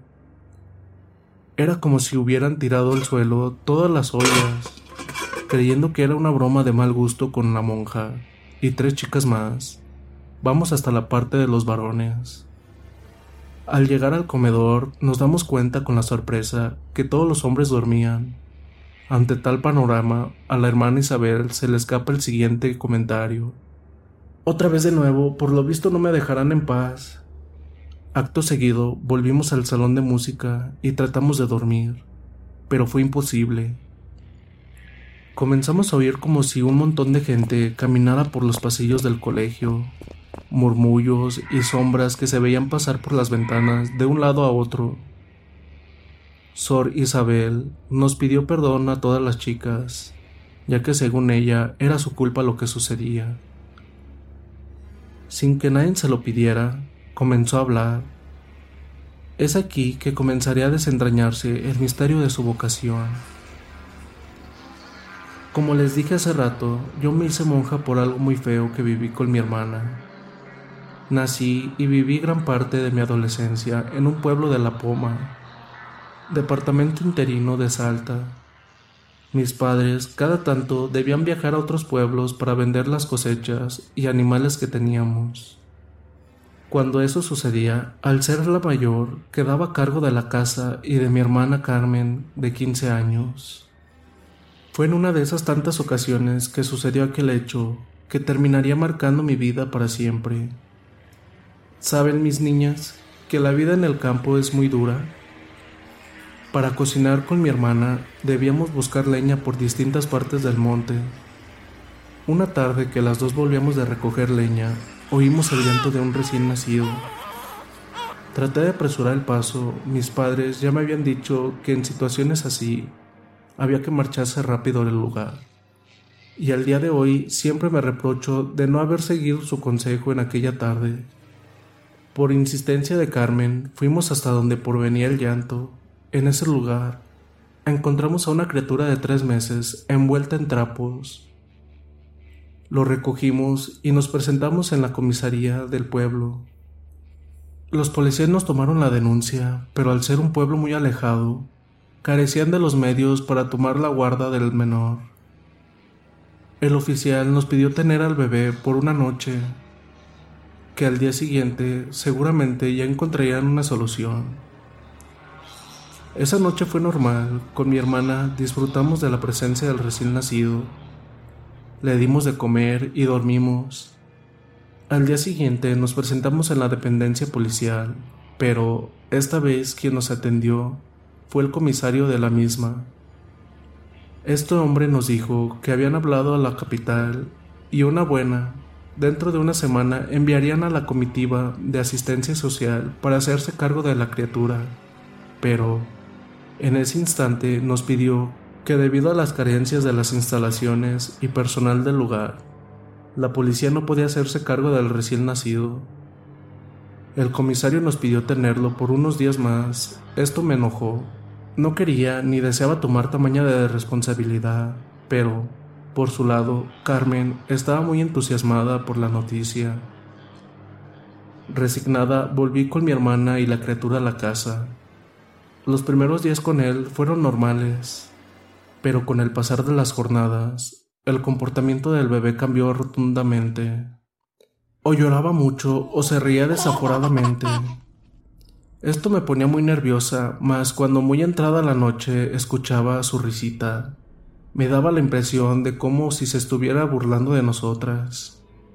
No veía la hora que pasaran rápido los días restantes para que se fuera de mi hogar. Una tarde tuve que salir a recoger leña por cuenta propia, mientras tanto Carmen se había quedado cuidando al bebé. No sé cómo explicar, mientras caminaba por el monte, algo dentro de mí me decía que esa tarde no era normal, que volviera rápido a mi casa, que algo malo sucedería. La sensación se volvió tan incómoda que sin pensarlo dos veces regresé con mi hermana. Al llegar a mi domicilio, veo a Carmen llorando en la puerta. Desesperada me contó que el bebé no paraba de llorar, que hiciera lo que hiciera, no dejaba de hacerlo. Mi hermana estaba en un claro ataque de crisis. Me apresuré en tomar a la criatura en mis brazos, con la intención de calmarlo, pero no había forma de hacerlo callar. Los gritos tan fuertes que daba me perforaban los oídos. Mis brazos ya no daban más por el peso de aquel recién nacido. Sentía que con cada segundo que pasaba, el niño pesaba más y más. De pronto lo arrojé sin pensarlo. Algo tenía que, por reflejo, mi cuerpo reaccionó aventándolo. Aquel niño cayó pesadamente en el piso y se levantó como si nada. Algo imposible para su edad. Erguido esbozó una carcajada de hombre tan diabólica que me dejó inmóvil sin saber qué hacer. Carmen, al ver todo eso, comenzó a llorar del terror. Por mi cuenta, aún no podía creer lo que veía en mis ojos. Aquel niño, sin tener más de tres meses de nacido, caminaba y saltaba por la habitación, se reía y nos gritaba con una voz ronca. Ustedes dos ya me pertenecen, me las voy a llevar, me voy a comer sus armas, ya están marcadas. En un arrebato de valor, tomé una frazada y se la arrojé al bebé. Le grité a mi hermana que me trajera una cuerda y con ella procedí a atarlo. Esa criatura del infierno comenzó a tratar de salir de su encierro. Con mucho terror abandoné la casa con mi hermana. Corrimos hasta la casa de los vecinos pidiendo ayuda. Don Juan con sus dos hijos nos socorrieron. Los tres hombres entraron a mi casa y encontraron efectivamente un bulto envuelto en una frazada y atado con la cuerda, pero al sacar la colcha no había ningún bebé. En cambio, un gato negro estaba en su lugar. El felino en un descuido se escapó velozmente, perdiéndose en el monte. Mi vecino con sus hijos nos miraron extrañados ante la situación. Con mi hermana nos miramos el rostro sin poder creer todo lo que había pasado. Por aquella noche quedamos hospedadas en la casa de don Juan. A partir de ahí las cosas nunca fueron las mismas. Comenzamos a ser hostigadas por esa cosa nos hablaban por las noches, algunas veces ese niño se aparecía en nuestra habitación. Mis padres hicieron todo lo posible por ayudarnos, pero no había caso. A donde íbamos nos cerraban las puertas. Mi hermana Carmen, no pudiendo soportar más la voz que nos hablaba por las noches, decidió terminar con su existencia. Yo en cambio encontré un resguardo en la iglesia y así fue que tomé mis hábitos. Estas cosas existen, estas cosas sí pasan, esas cosas aún me siguen persiguiendo después de tantos años. Al concluir con su historia con las demás chicas, nos quedamos viendo el rostro serio de la hermana Isabel. Nadie se atrevía a preguntar algo más. Aquella tensión fue cortada al oír unos ruidos tremendos provenientes del comedor, lugar en donde estaban todos los varones. Sin dudarlo, fuimos corriendo hasta ese lugar Creo que nadie se atrevía a quedarse sola tras escuchar la historia de la monja. Al llegar con los varones, veo algo que me dejó sorprendida. El padre Ezequiel y los muchachos estaban arrodillados formando un círculo. Todos lloraban y rezaban sin cesar. Alrededor de ellos estaban tirados los utensilios de la cocina, ollas, platos, cubiertos, vasos, etc. El sacerdote, al vernos, nos pidió rezar con ellos. Ante esto la monja nos ordenó hacer caso. Oramos y estuvimos así hasta el amanecer. Con la luz del sol y sintiéndonos un poco más protegidos, los varones se atrevieron a hablar. Resulta que en medio de la noche se despiertan por un zumbido muy agudo que les hacía doler los oídos. Horrorizados, ven unos seres muy pequeños de no más de 40 centímetros Entran al comedor y comienzan a saltar sobre ellos mientras se rían de manera nerviosa. Llegaron a describir a estas cosas como unos seres con una piel muy negra y de ojos rojos. Este es mi relato, una historia dentro de otra historia, ya que mientras Sor Isabel relataba su experiencia, paralelamente ocurría un evento extraño con nuestros compañeros. En la actualidad, la hermana Isabel se volvió una monja de claustro Una monja que necesita estar oculta en un lugar sacro para evitar que eso que la persigue la siga. Hace 27 años mi hermana dio a luz a su segunda hija, una pequeña adorable que trajo alegría para toda la casa. Por entonces, ambas con nuestros respectivos maridos, aún vivíamos en casa de mamá. Mi hermana nunca llevó a la niña a bautizarla. Ella por ciertas cosas que habían pasado había dejado de creer en Dios y por ende de la religión también. Mi madre, algo angustiada, siempre le solicitaba que lo hiciera. Ay mamá, ni que algo le fuera a pasar a la nena. Nunca está de más, mija. No seas malita. Si no es por mí, hazlo por ella. Mamá se ponía muy mal cuando mi hermana rechazaba infructuosamente cada intento que hacía ella para convencerla. Ay, lo que nos hubiésemos ahorrado si mi hermana le hubiese hecho caso a mi madre. Sin embargo, al poco tiempo que el bebé llegó a la casa, algo raro comenzó a suceder. Primero fue una, luego se sumó otra, y al poco tiempo cuando nos dimos cuenta, varias lechuzas tomaron de costumbre ponerse a gritar o a cantar en la copa del árbol de nuestra vereda. Cuando esto sucedía, mi sobrina recién nacida no dejaba de llorar hasta que cada uno de estos animales se marchaba. Pasó un año y unos tantos meses y todo era normal, salvo por las visitas nocturnas ocasionales de las lechuzas. A poco de cumplir los dos años, la nena, sucede algo horrible. Una noche de viernes, mi marido y mi cuñado se van a trabajar. Mis padres estaban de viaje. Y con esto deseo dejar en claro que en la casa solo estábamos mi hermana y yo, y mis dos sobrinas.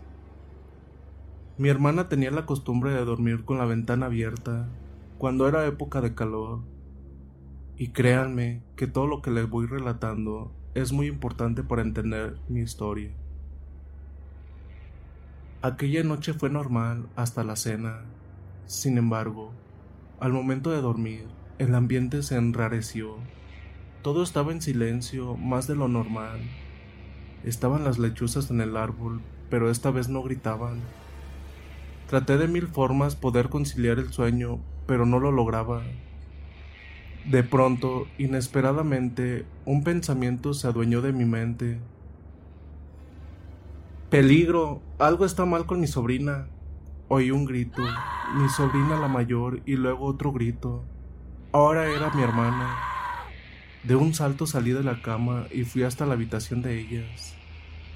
Entré al cuarto e inmediatamente una cosa negra salta por la ventana y tres lechuzas alzan vuelo por el mismo orificio.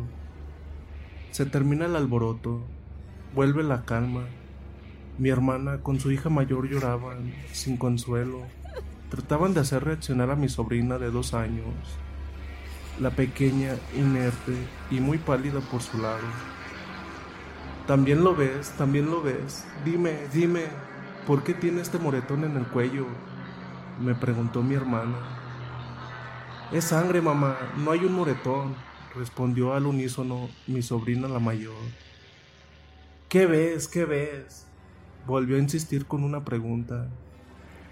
Un moretón, respondía inmediatamente. Mi sobrina me clavó una mirada extraña. Salimos a los gritos. Un vecino nos llevó en su vehículo hasta el hospital.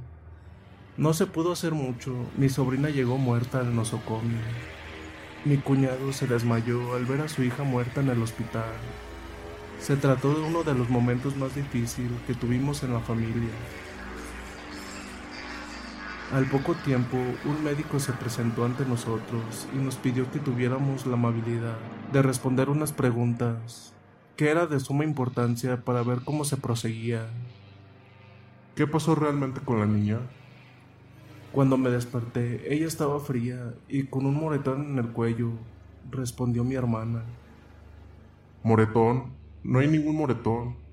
La niña, su hija, señora, tiene dos orificios en el cuello en casi 20 años como profesional, nunca vi un caso como el de ustedes. Su hija está prácticamente seca. No encontrábamos nada de sangre en su cuerpo. En ese instante nos miramos con extrañeza todos en el lugar. Hubo problemas con la justicia. Se levantó una denuncia contra mi hermana y su marido por infanticidio. Sin embargo, al no haber pruebas que lo comprometieran, el caso quedó en la nada. Pasaron unos años y las ganas de saber qué pasó al respecto esa noche. Mi hermana preguntó a su hija mayor si había visto algo esa noche. Mamá, esa noche fue muy rara. Las lechuzas no cantaban como de costumbre, pero estaban muy atentas, mirando hacia nuestra ventana. No sé en qué momento me dormí, pero me desperté por la voz fea de una mujer grande. Es ahora o nunca, vengan. El gato hablaba con una voz de mujer, llamando a las lechuzas que estaban en el árbol mientras se acercaba cautelosamente a mi hermano. El gato se subió a mi hermanita y comenzó a masticar el cuello. Al instante, las lechuzas entraron por la ventana. No la querían soltar. Traté de hacerte despertar hasta que agarré algo duro y le pegué en la cabeza al gato. Ahí te desperté y al poco tiempo la tía entró por la puerta. Aún después de 27 años, mi hermana y mi cuñado aún no lo superan. Los he escuchado, Lloran al acordarse y los entiendo. No estamos seguros si fue una bruja o varias brujas, pero de ser así, espero que el karma se encargue de ellas. Bueno, ¿qué tal les está pareciendo este capítulo, este episodio de Historias de Terror PR? Espero que les esté, que esté siendo de su agrado. Y pues pasamos a lo que viene siendo la segunda historia y la que le da el título a este episodio, La mujer de la noche. Me llamo Sandra y hasta ahora nunca me había animado a contar una experiencia que me tocó vivir. Cuando era joven, de tan solo 16 años, por entonces vivía en la zona del río Colorado, junto a mis padres y dos hermanas. Un día martes, papá viaja para San Miguel debía hacer unos trámites e iba a estar fuera de la casa por tres días. Luego de despedirme de él en la mañana, volví a mi rutina diaria de ir al colegio y ayudar en lo que se haga falta en la casa. Caída la noche, a eso de las 22 horas, salí para traer un poco de agua del pozo. Para dar con el aljibe debía cruzar todo el patio. El trayecto era como unos 30 metros a mitad del camino había una suerte de quincho improvisado con un horno de barro. Mientras tanto, mis hermanas a esa hora estaban dormidas por el hecho de ser todavía unas niñas. La única despierta, aparte de mí, era mi mamá, quien aún estaba lavando los platos que habíamos usado para cenar. Me acerqué al pozo y apresuré la tarea de sacar agua, estaba subiendo el balde cuando siento que algo hacía fuerza para sacarme el calzado del pie derecho. Inmediatamente se me vino a la mente que capaz se trataba de mi perro, que estaba jugando.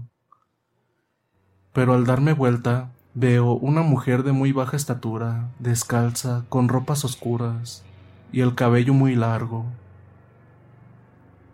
Inmediatamente pegué un grito de terror causado por la impresión Mamá al escucharme vino rápidamente hacia el pozo. La mujer enfrente de mí, sin mucho esfuerzo, se elevó en el aire, con las manos extendidas, parándose sobre uno de los postes del quincho. Mamá inmediatamente me sujeta fuerte del brazo y me lleva corriendo hacia la casa. A medida que avanzábamos por el patio, escuchábamos una risa burlona e insistente. Mamá solo insultaba a viva voz, tratando de correrla. Nos quedamos juntas en la cocina para no despertar a mis hermanitas, que ya dormían. Estando ahí, las dos podíamos oír cómo alguien caminaba sobre las chapas de la casa. Inesperadamente sentimos un golpe seco, como si algo pesado hubiese caído al suelo de tierra. Para nuestro espanto, la mujer se incorporó delante de la ventana. Mamá en su ataque de nervios fue a buscar un rebanque y con el látigo en mano salió al patio, se paró frente a esa cosa y procedió a insultarla. La aparición de nuevo tomó altura e inmediatamente comenzó a arremeter contra mi mamá. Yo estaba muy asustada, sin poder creer lo que veía en mis ojos. Toda esta situación escapaba de toda lógica. Reaccioné al ver que mi madre podía salir herida por aquella bruja así que me colgué de su vestido tratando de meterla adentro. Por todo el ruido que hicimos, nuestro perro se despertó y sin dudarlo comenzó un ataque contra aquella mujer. La bruja, al ver que el perro avanzaba sin dudar hacia ella, se elevó en el aire y se fue a reposar sobre el pozo del agua. Los gritos que daba eran aterradores. Yo no paraba de llorar. Me encontraba muy neurótica. El perro la persiguió y comenzó a tratar de morderla. Sin embargo, de pronto sentimos un aullido lastimero y muy doloroso. El animal volvió llorando a la casa. Al revisarlo, se le había arrancado el ojo izquierdo. Aquella mujer se comenzó a desplazar por el patio mientras se reía. Con mi mamá nos fuimos a la pieza de mis hermanas y allí nos quedamos rezando hasta que no escuchamos más esa risa macabra. Cuando volvió mi papá y después de enterarse lo que nos pasó durante su ausencia, se fue a hablar con un sacerdote para que bendiga nuestro rancho. Mi abuelita, al saber de esto, nos dio unas estampitas de San Miguel Arcángel, crucifijos y una botella de agua bendita para colocar sobre la entrada de nuestra casa. Transcurrieron los días sin ninguna novedad. Parecía ser que había vuelto la calma nuevamente a casa, o eso pensaba. Sin embargo, tendría que haber un encuentro ulterior con esta mujer de nuevo. Pasaron unos cinco meses. En una noche de verano, que hacía mucha temperatura, me dormí con la ventana abierta. Por la madrugada me despierto al sentir un calor muy sofocante al abrir los ojos, veo que la cortina es movida por una brisa de aire, y al elevarse la tela, veo que detrás del marco estaba una persona de pie mirándome. Me quedé callada, tenía tanto miedo. Recostada en mi cama, comencé a oír el ruido tan particular de cuando una persona cava la tierra con una pala. Reuní fuerzas para levantarme e irme a la pieza de mis papás. No obstante, al ponerme de pie, un bulto negro se metió por la ventana. Pegué un grito de horror al ver el rostro de una mujer en un cuerpo de un ave. Qué impresión, Dios mío, la piel tenía un aspecto cadavérico y los ojos de color amarillo. Papá al oírme gritar vino a mi pieza y al ver esa cosa sobre mi cama, trató de espantarla intentando golpearla con un garrote, la mujer de un brinco se fue al patio. Papá salió detrás de ella corriendo en el nombre de Dios, tirando agua bendita a su paso. Ella solo gritaba cuando se le rociaba con el agua. Después de diez minutos, se elevó a la copa de un árbol y entre el follaje de las hojas desapareció. Al día siguiente conté bien lo que había pasado. Papá solo me dijo, vamos a ver el patio. Al poco tiempo de revisar, encontramos que en una parte del suelo estaba removido. Se escarbó con una pala, al poco tiempo, tierra negra y un huevo envuelto en un trapo de color rojo. Con mucho cuidado se levantó aquello y se lo arrojó al fuego. A los días fue a la casa una señora que curaba. Mi mamá quería que nos ayudara. La mujer nos dijo esa cosa que ustedes ven es un trabajo de alguien que les quiere hacer daño. ¿Quién es? Te lo puedo decir, y es más, puedo devolver todo el mal que te quiso hacer con más mal, pero tiene un costo.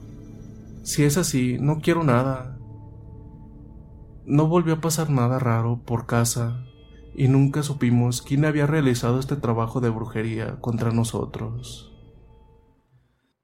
Hace tiempo, tres o cuatro años atrás, en un día miércoles, Matías, junto a un grupo de cuatro amigos, Ezequiel, Paolo, Mariachi y el gordo, Tenían planeado hacer una especie de expedición, entrar a un monte cercano, ubicado detrás del barrio donde vivían. En Villa Italia, cerca del Tafi Viejo, Tucumán. Aquella noche, solo cinco amigos se animaron a realizar esta aventura. Supongo que ustedes, ahora, se estarán preguntando, ¿por qué querían ir a ese lugar tan particular? Pues tiempo atrás, los vecinos más cercanos a este monte vieron allí supuestamente a personas haciendo algo y llamaron a la policía. Cuando ellos llegaron, se quedaron en aquel lugar para cuidar y para ver si realmente había algún tipo de, de actividad sospechosa. Pero se llevaron un susto terrible. Esa noche, los policías estuvieron en la calle que da al costado del monte y contaron que en un momento de la noche Sintieron risas, como burlonas que provenían de ese monte. Intrigados por esa inusual situación, decidieron bajarse del auto y avanzaron en dirección a ese monte. A medida que se acercaban, pudieron observar atónitos a dos personas que aproximadamente de un metro de estatura correr por la calle y se metieron en el monte. Aquel monte está cortado por una calle que da al club Esmata. Ellos se acercaron al lugar donde entraron esas figuras y cuando estaban a un metro del lugar, escucharon un grito, un grito que les puso la piel de gallina a los oficiales. Volvieron rápidamente hacia atrás, donde quedó la patrulla y se quedaron allí. Al día siguiente, volvieron al lugar, ya de día, y contaron esta historia a la gente del barrio. Fue precisamente a raíz de este extraño evento reportado por los policías que este grupo de amigos, llevados por la curiosidad de lo que podría ser aquello que espantó a aquellos uniformados que decidieron realizar esta expedición en aquel terreno. Eran como las 10 de la noche y Matías junto a sus amigos empezaron a caminar por esa calle que corta este misterioso monte hasta llegar al lugar donde los policías tuvieron su extraño encuentro. Los jóvenes llevaban dos linternas y un teléfono celular, con los que se iluminaban un poco. Entraron al monte y avanzaron despacio. Se trasladaban prestando mucha atención a todos los sonidos de la noche. Paso a paso, caminaron hasta llegar frente a un gran árbol. Allí se detuvieron un rato, bajo aquel árbol muy añejo y grande, con un tronco muy ancho, el cual tenía en su centro un gran hueco. Todo estaba en silencio, había una perturbadora tranquilidad en aquel sitio. Llevaban casi una hora dentro del monte, conversando sobre lo que pudieron ver los policías, realizando presunciones, buscando un sentido lógico sobre lo aquecido en ese puntual noche, del tropiezo con lo absurdo, cuando en un momento dado Ezequiel se apartó unos metros más para buscar dónde orinar, a la vez que el resto de amigos advertía cómo su silueta se desvanecía en la oscuridad. No pasaron más de 15 segundos cuando el grito de Ezequiel rompió el silencio reinante. Todos pensaron de inmediato que algo le estaba sucediendo a Ezequiel. Rápido el grupo se movilizó hacia donde éste se encontraba al llegar, lo encontraron sentado, con sus manos llevadas a su rostro y temblando de miedo. Todos con gran excitación le preguntaron qué le pasaba. Ezequiel, tartamudeando, casi sin poder entenderse sus ahogadas palabras, dijo, Mientras orinaba, cerca de un tronco que había por allí, sentí que me tomaron de los tobillos y a la vez escuché aquel estrepitoso grito. Intenté correr, pero caí al piso y no podía moverme. Mis piernas, que estaban paralizadas por algo, me mantenían trincado. Al liberarme de aquello, pude ver la silueta de un hombrecito muy de baja estatura que se escabulló por los pastos. Con el miedo ya transmitido al resto, tomaron la iniciativa de retirarse de allí. En el momento que se preparaban para buscar el camino de retorno, percibieron sonidos que se manifestaban alrededor de ellos, sonidos que se producían entre los matorrales del monte. Fue en ese instante que escucharon un silbido muy agudo y lejano. Creyeron que tal vez eran otros de sus amigos que se aventuraron a entrar a aquel campo, pero segundos después, aquella idea se les vino abajo al escuchar esos mismos silbidos del lado contrario. Dentro del monte, alguien o algo los estaba rodeando. Mientras avanzaban, oían a los arbustos abrirse, como si algo se estuviera dando paso, hasta que llegaron a ese gran árbol con el hueco en el medio. Y fue cuando notaron un gran espanto, que de ese hueco surgía la silueta de una persona muy chiquita. Al alumbrarlo, pudieron ver como primera impresión a un niño, como con la cara de un viejo, con una sonrisa amplia y sádica, una mueca diabólica donde mostraba sus dientes filosos y amarillos, muy sucios y los ojos negros, con una profundidad escalofriante. Este engendro del demonio comenzó a reírse de una manera perturbadora. Matías y todo el grupo quedaron petrificados por el espanto que esa entidad les ocasionaba. Alrededor se podían escuchar los sonidos de los pastos, que producían oscuras siluetas que empezaban a aproximarse. Instintivamente, todos los chicos salieron corriendo como alma que se los lleva el diablo. Atravesaron todo el monte desesperados, tropezando entre los arbustos, raspándose y, cayendo reiteradamente. La adrenalina elevada les impedía percibir el dolor Lograron llegar a la casa de Matías y todos estaban en ese estado de shock por lo que terminaba de pasar. Contaron con gran exaltación su experiencia al resto de amigos y familiares, pero nadie creyó, frustrados porque nadie les creía, dado que pensaban que todo era una broma de mal gusto. Recordaron que en todo momento tenían encendido el celular, grabando. Fue precisamente con tal propósito que lo llevaron con ellos. Al revisar dicho equipo, pudieron escuchar claramente la escalofriante risa de esa criatura.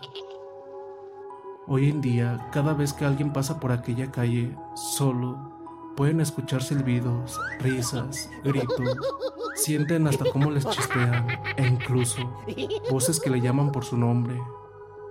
Matías y sus amigos nunca se animaron más a frecuentar esa zona, ni de día ni de noche. Escucharon los relatos de muchas personas que les pasaron lo mismo. El dueño del celular tuvo que borrar esa grabación, pues contaba con miedo, como desde que tenía esa grabación en su poder. Lograba escuchar en la ventana de su cuarto, que está próxima a su cama, aquella misma espeluznante risa. El demonio. Era en el año 2009. Nos mudamos a la localidad de Flores, en Buenos Aires, no tan lejos de la avenida Rivadavia. Mi esposo, Ricardo, en esa época era dueño de una juguetería en la zona. Al mudarnos, trasladamos el negocio a un nuevo local.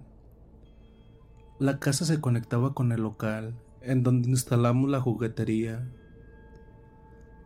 La persona que nos vendió nos dijo que era un edificio bastante viejo, pero con una estructura fuerte. Se le habían hecho muchos arreglos antes de venderlo, y el vendedor había dejado el local y la casa en un muy buen estado. La casa tenía cuatro pisos y un inmenso ático. El local estaba ubicado al frente de la casa, digamos, digamos que la tapaba.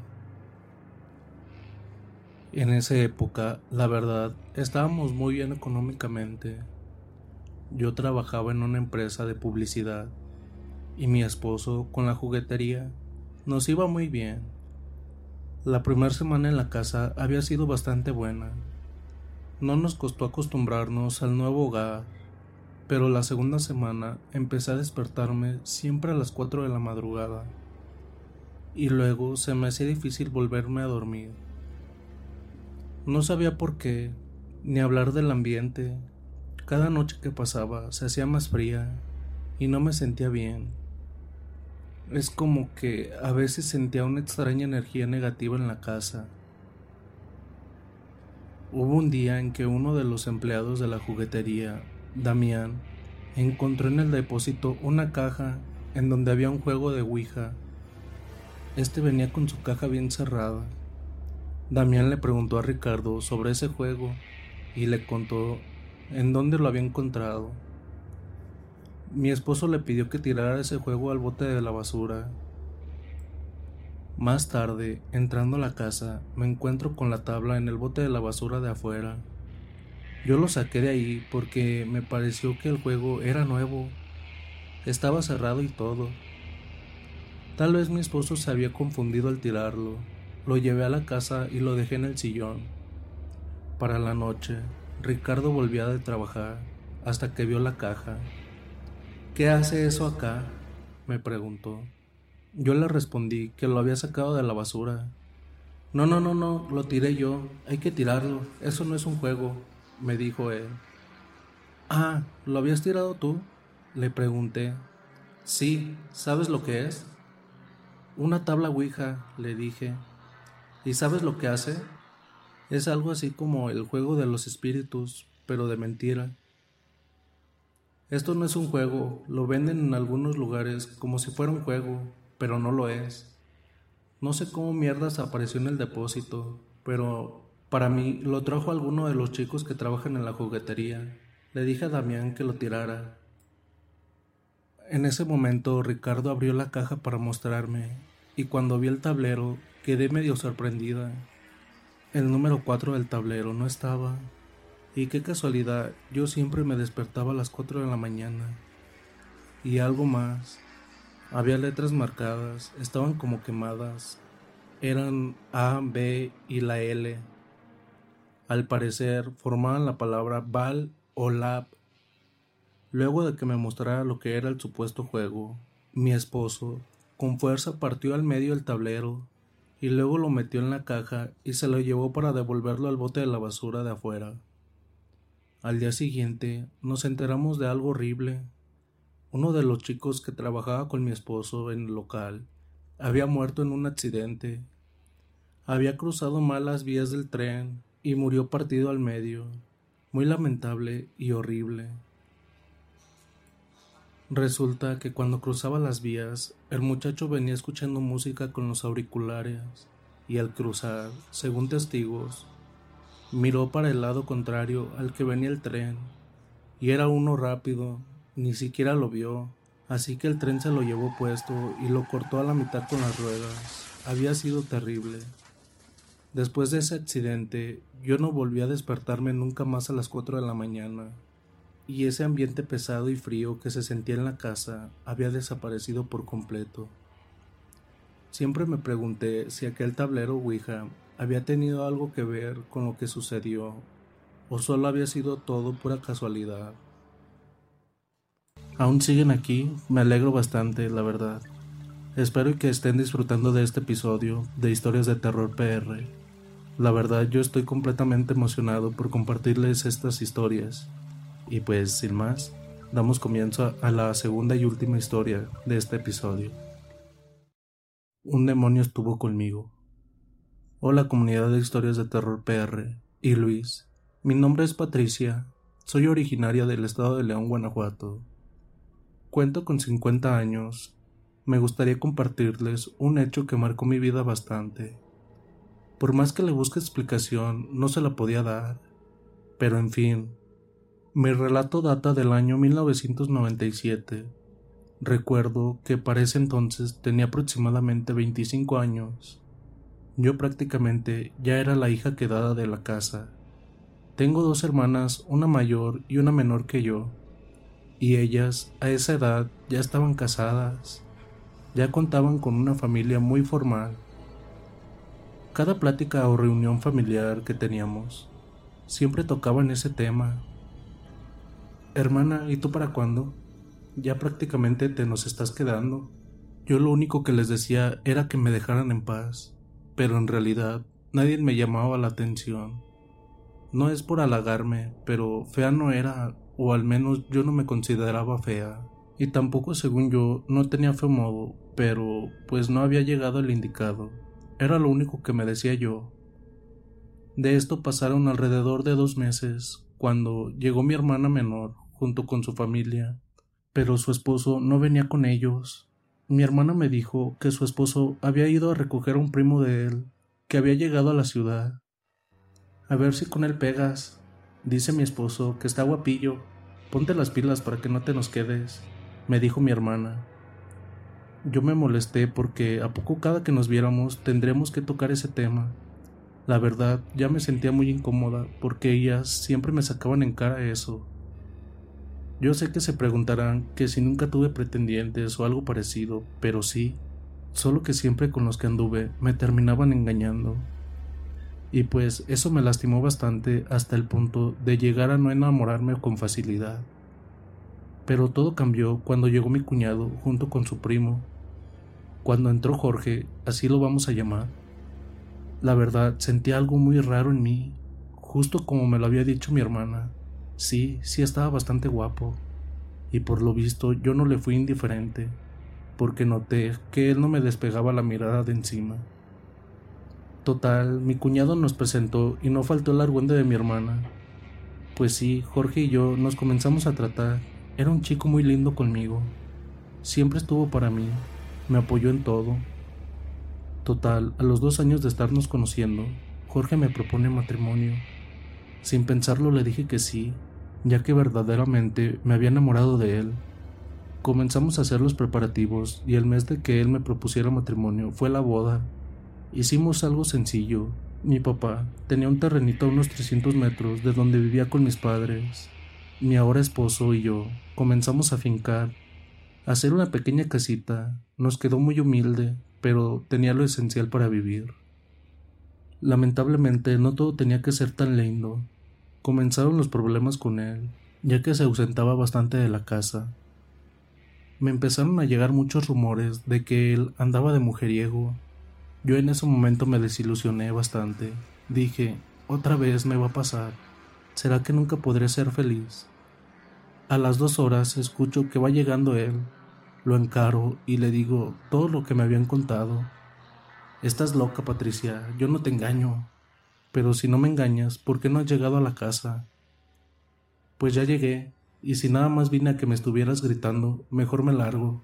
Él se volvió a salir ese día. Ese maldito día comenzó mi tormento. Recuerdo que ese día me acosté a dormir llorando. No supe cuándo me ganó el sueño.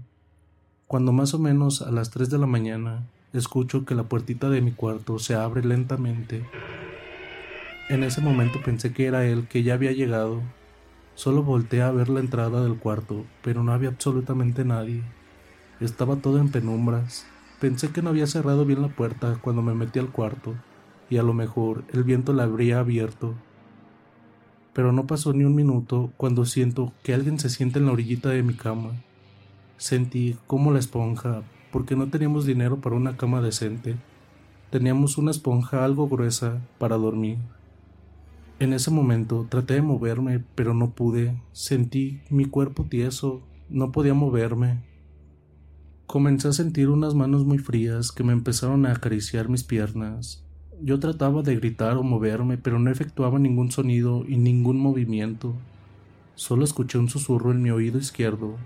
Vas a ser mía. Y en ese momento en la habitación se soltó un olor a carne podrida. Ya cuando pasó todo, pude recuperar mi movilidad y me lancé a llorar. No sabía qué había pasado. Ya no pude dormir. Ya al día siguiente le platiqué lo que había pasado a mi hermana y a mi cuñado, o sea, al primo de mi pareja, y se me quedó mirando y me dijo, mira Pati, me enteré que Jorge tuvo problemas con una secta satánica, y tengo entendido que le lanzaron una especie de maldición Así quedó la plática ese día, ya que Jorge iba llegando y no quisimos tocar el tema enfrente de él. Le serví de comer y estuvo todo bien. Ese día no hubo ningún problema y la noche estuvo increíble. Dormí muy a gusto, sin ningún temor. Así pasaron los días, hasta un sábado que él llegó ebrio a la casa y comenzamos a discutir. Su forma de evadir los problemas optaba por mejor irse de la casa y no llegar. Nuevamente esa noche sentí cómo me estaban toqueteando mis partes íntimas, pero nuevamente no pude moverme, solo pude abrir mis ojos, y fue cuando vi a un espectro totalmente oscuro. Solo se le notaban sus ojos, tenía unos ojos totalmente rojos. Yo en ese momento quería gritar, llorar, salir corriendo, pero no conseguía hacer nada. Te voy a mía, me encantas. Yo esa noche, por más que trataba de rezar, no podía formar palabras. Tu Dios aquí no existe. Ese demonio seguía tocando mis partes íntimas y yo solo lloraba, porque cualquier intento que hacía por huir era inútil. Bendito sea Dios, se escuchó que alguien abrió la puerta de la casa y se escuchó la voz de Jorge. En ese momento hice mi mayor esfuerzo por gritar y salió un grito bastante fuerte. Conseguí pararme de la cama y salí corriendo a encontrarlo. Ya más calmados le platiqué todo y él no me creyó. Dijo, de seguro lo soñaste. Total, así lo dejé, vi que no tenía caso con él. Así varias veces noté que esto pasaba cada que me peleaba con Jorge. Así que ya no aguanté más y se lo platicé a mi madre y a mis hermanas, quien de principio no me creían, hasta que les mostré mis piernas y mis partes íntimas que tenían moretones, pero no eran moretones normales, estaban en color negro, no como un moretón normal. Ahí fue cuando me creyeron y me llevaron con una curandera, comadre de mi mamá. La señora, en cuanto me vio, me dijo Mija, te tienen muy jodida. Al parecer tu esposo tuvo un problema con una secta por haber infiltradose en un ritual de ellos, solo por curiosidad y participó en un ritual. Ahí fue cuando ese demonio se le pegó, y cuando llegó tu esposo a tu casa, le dio él el permiso de entrar a la casa, y por lo visto, ese demonio se enamoró de ti. Pero lo que va a hacer esa cosa es todas las noches que tú tengas problemas con tu pareja, él va a estarte robando tu energía, metiéndose contigo en la cama. Es un ser bastante puerco, pero no te preocupes, ahorita mismo te lo voy a quitar, para que él ya no se te pueda acercar. La señora me pasó un cuartito y me desnudó completamente. Ahí ella me comenzó a poner una especie de crema color verde en todos mis moretones. Cada que untaba esa crema en mí, decía unas palabras en un idioma desconocido, pero yo sentía que me quemaba. Solo la curandera me decía Aguanta mi niña, ten fe en Dios y en mí, y verás que todo saldrá bien. Después de eso, hizo un círculo con leña y lo prendió. Luego lo apagó y me hizo que me metiera en medio del círculo, y todo el humo me empezó a rodear mientras ella estaba diciendo unas oraciones muy raras. Al término de eso, me dio un baño con unos aceites que tenía ella. Yo en ese momento sentí un susurro en mi oído que decía Volveré por ti. Sentimos cómo la casita de la señora se cimbró completamente. Ahí fue cuando la curandera me dijo Listo, mija, ya estás libre. Cuando llegamos a la casa de mis padres, no tardó ni veinte minutos de que nosotros llegamos, cuando recibimos la noticia de que Jorge lo habían encontrado sin vida en un terreno. Dicen que se metió con una menor y los familiares de ella fueron quienes lo mataron. La verdad, yo sentí que me habían quitado la mitad de mi corazón, y estuve varios días viviendo en este duelo, y así fueron pasando los meses hasta que conocí a mi actual pareja, con quien tengo una hermosa familia y soy muy feliz. Espero y que les haya gustado mi historia, y es 100% verdadera. Incluso aún tengo algunas marcas que me quedaron de esos moretones. Aquí te las adjunto. Saludos y mucho éxito en tu canal. Me encantan todos tus relatos. Y bien, ¿qué tal les pareció estas historias? La verdad se me hicieron muy interesantes, muy terroríficas. Pues espero que les hayan gustado, más que nada por traérselas en el Día Especial de las Brujas. También no olviden comentar qué tal les pareció, suscribirse si aún no lo han hecho, dejarse un tremendo like, que eso nos ayuda bastante para seguir creciendo. También les recuerdo que estamos en Amazon, Google Podcast, Apple Podcast y Spotify, por si gustan seguirnos por allá. Sin más, dulces pesadillas. Even on a budget, quality is non-negotiable. That's why Quince is the place to score high-end essentials at 50 to 80% less than similar brands. Get your hands on buttery soft cashmere sweaters from just 60 bucks, Italian leather jackets, and so much more. And the best part about Quince, they exclusively partner with factories committed to safe, ethical, and responsible manufacturing. Elevate your style without the elevated price tag with Quince. Go to quince.com slash upgrade for free shipping and 365-day returns.